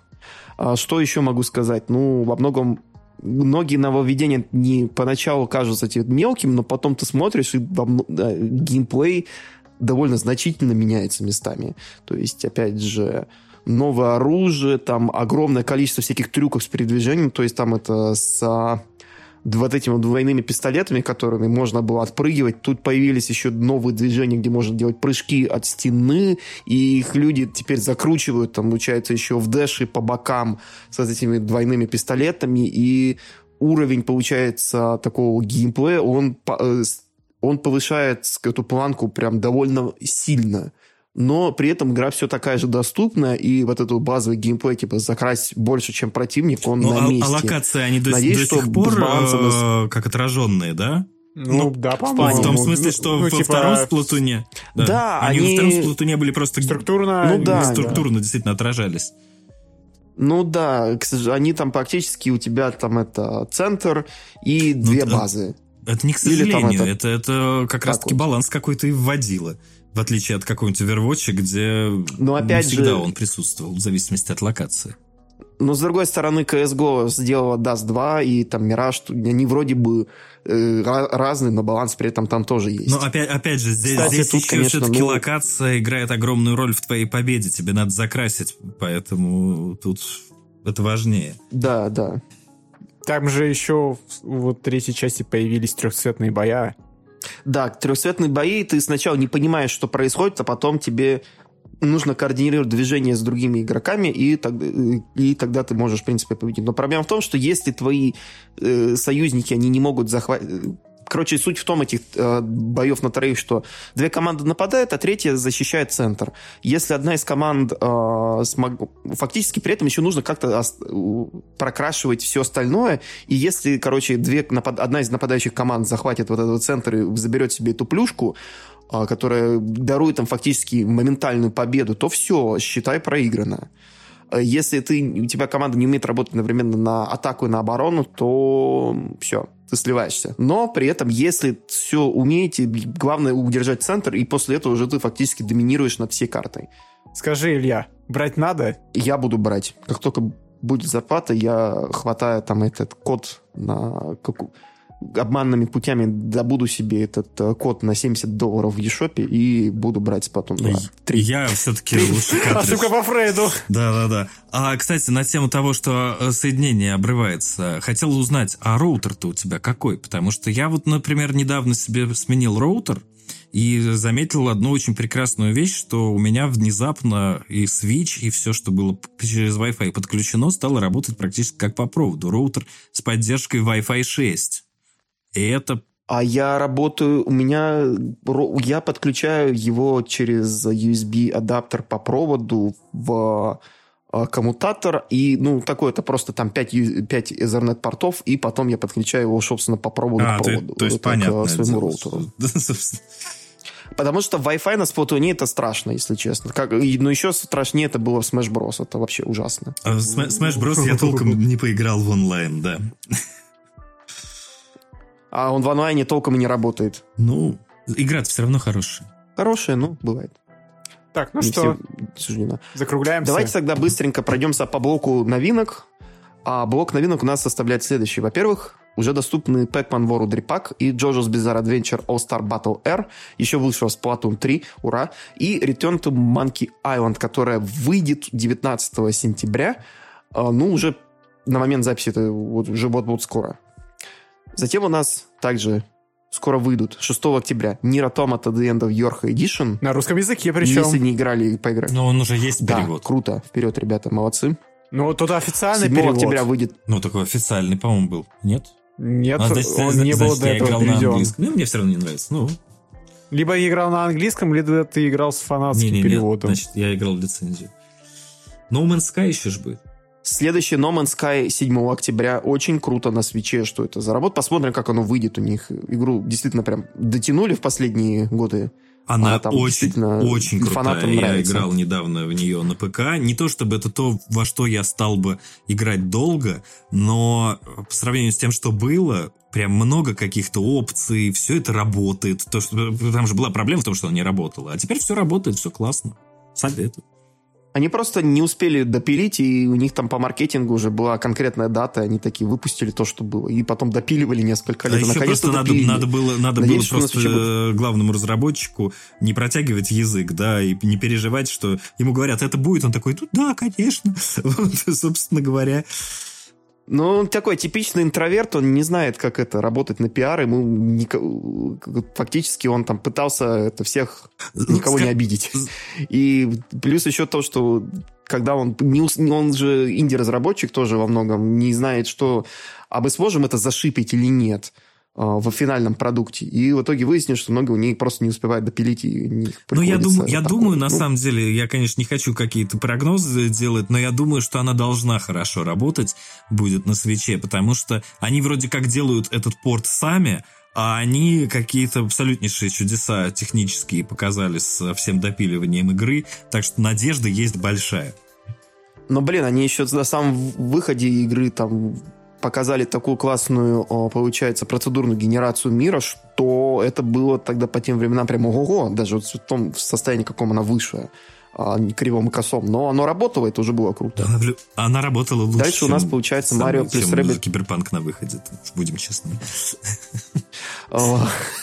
Шон Мюррей, ты, э, ты прощен э, Киберпанк. Ну, Киберпанк тоже вроде как допиливают. Он, он намного тоже лучше сейчас стал. Сейчас но на его не будет. А будет Марио Rabbids, да? Марио плюс Rabbids Искра Надежды, они же Sparks of Hope, 20 октября. 21 октября, однако, выходит Persona 5 Royal на Royal, Royal. На Switch е. Персона Рояль в кустах, да. А, и еще в тот же день New Tales from the Borderlands, 21 октября. И 28 октября Bayonetta 3. Ну, я, я, я, Октябрь будет горячий. Persona 5 Royal. Я не знаю, зачем. Но я ее снова куплю. Я тоже хочу купить себе на Switch, несмотря на то, что у меня дисочек стоит на полочке. Я просто, я, если мне захочется купить Persona 5 Рояль, я просто зайду на How Long to Beat, посмотрю на то, сколько часов нужно в- убить мне, чтобы ее пройти, и у меня сразу Зря. расхочется. Илья, я вам Илья, гарантирую. не обязательно играть. Можно просто купить. и Она всё, очень красиво на смотрится на полочку. полке. Ты знаешь, сколько игр на Switch я купил, и которые хорошо смотрятся на полке? Чем больше, тем полка красивее. Persona 5... мне- Мне их они не умещаются уже на полку, я их в ящик стола складываю. Ну что, нужно, короче, де... да, нужно полку новую составить для игр для свеча. Ну все, мне кажется, на этой веселой ноте мы заканчиваем наш великолепный подкаст. В первую очередь, огромное спасибо вам, дорогие слушатели, за то, что засидели с нами, прослушали про то, как мы просто сидели и веселились по, вокруг вот этих всех новостей с Nintendo Direct. Спасибо, что вытерпели наш сегмент «Веселая ферма 4 в одном». Огромное спасибо еще тебе, Ваня, что уделил нам время, смог нам помочь в записи подкаста после того, как Кристина сбежала в Беларусь. Да, это вам спасибо, пригласили, весело, потрещали. Надеюсь, я не слишком наскучил слушателям. Да нет, тебе приятно слушать. Нет, слушатели, я думаю, будут в восторге. Тебе приятно Ой, слушать. Все. Спасибо. А. И огромное спасибо также нашим великолепным бустерам, которые подписываются на нас. И в частности, следующим людям огромное спасибо нашим бустерам на уровне «Дорогой друг». Это Станислав Гуля, Биг Биг, Глеб Захаров, Вуик, Валевская и Келос. Также спасибо нашим подписчикам-суперзвездам Мишараб и Максиму Дубовому. Также не забывайте, что у нас есть огромное количество соцсетей. У нас есть телеграм-канал, а у нас есть ВК. Мы иногда еще стримим на Твиче. У нас есть YouTube. Может быть, появится скоро еще один YouTube. У нас также есть... Если вы человек, который хочет донатить нам ВК, у нас есть ВК-донат. А, Ваня, расскажи, пожалуйста, а каких местах можно найти тебя и твой контент? Это, наверное, в первую очередь твой YouTube-канал, да? Вообще у меня сейчас все в немножечко простаивающем состоянии, но можно подписаться на мой YouTube-канал э, «Игрология». А, соответственно, там уже есть что посмотреть. Э, ролики сейчас выходят редко, но они выходят. Так что, если вы подпишетесь, когда-то оно у вас появится в оповещениях.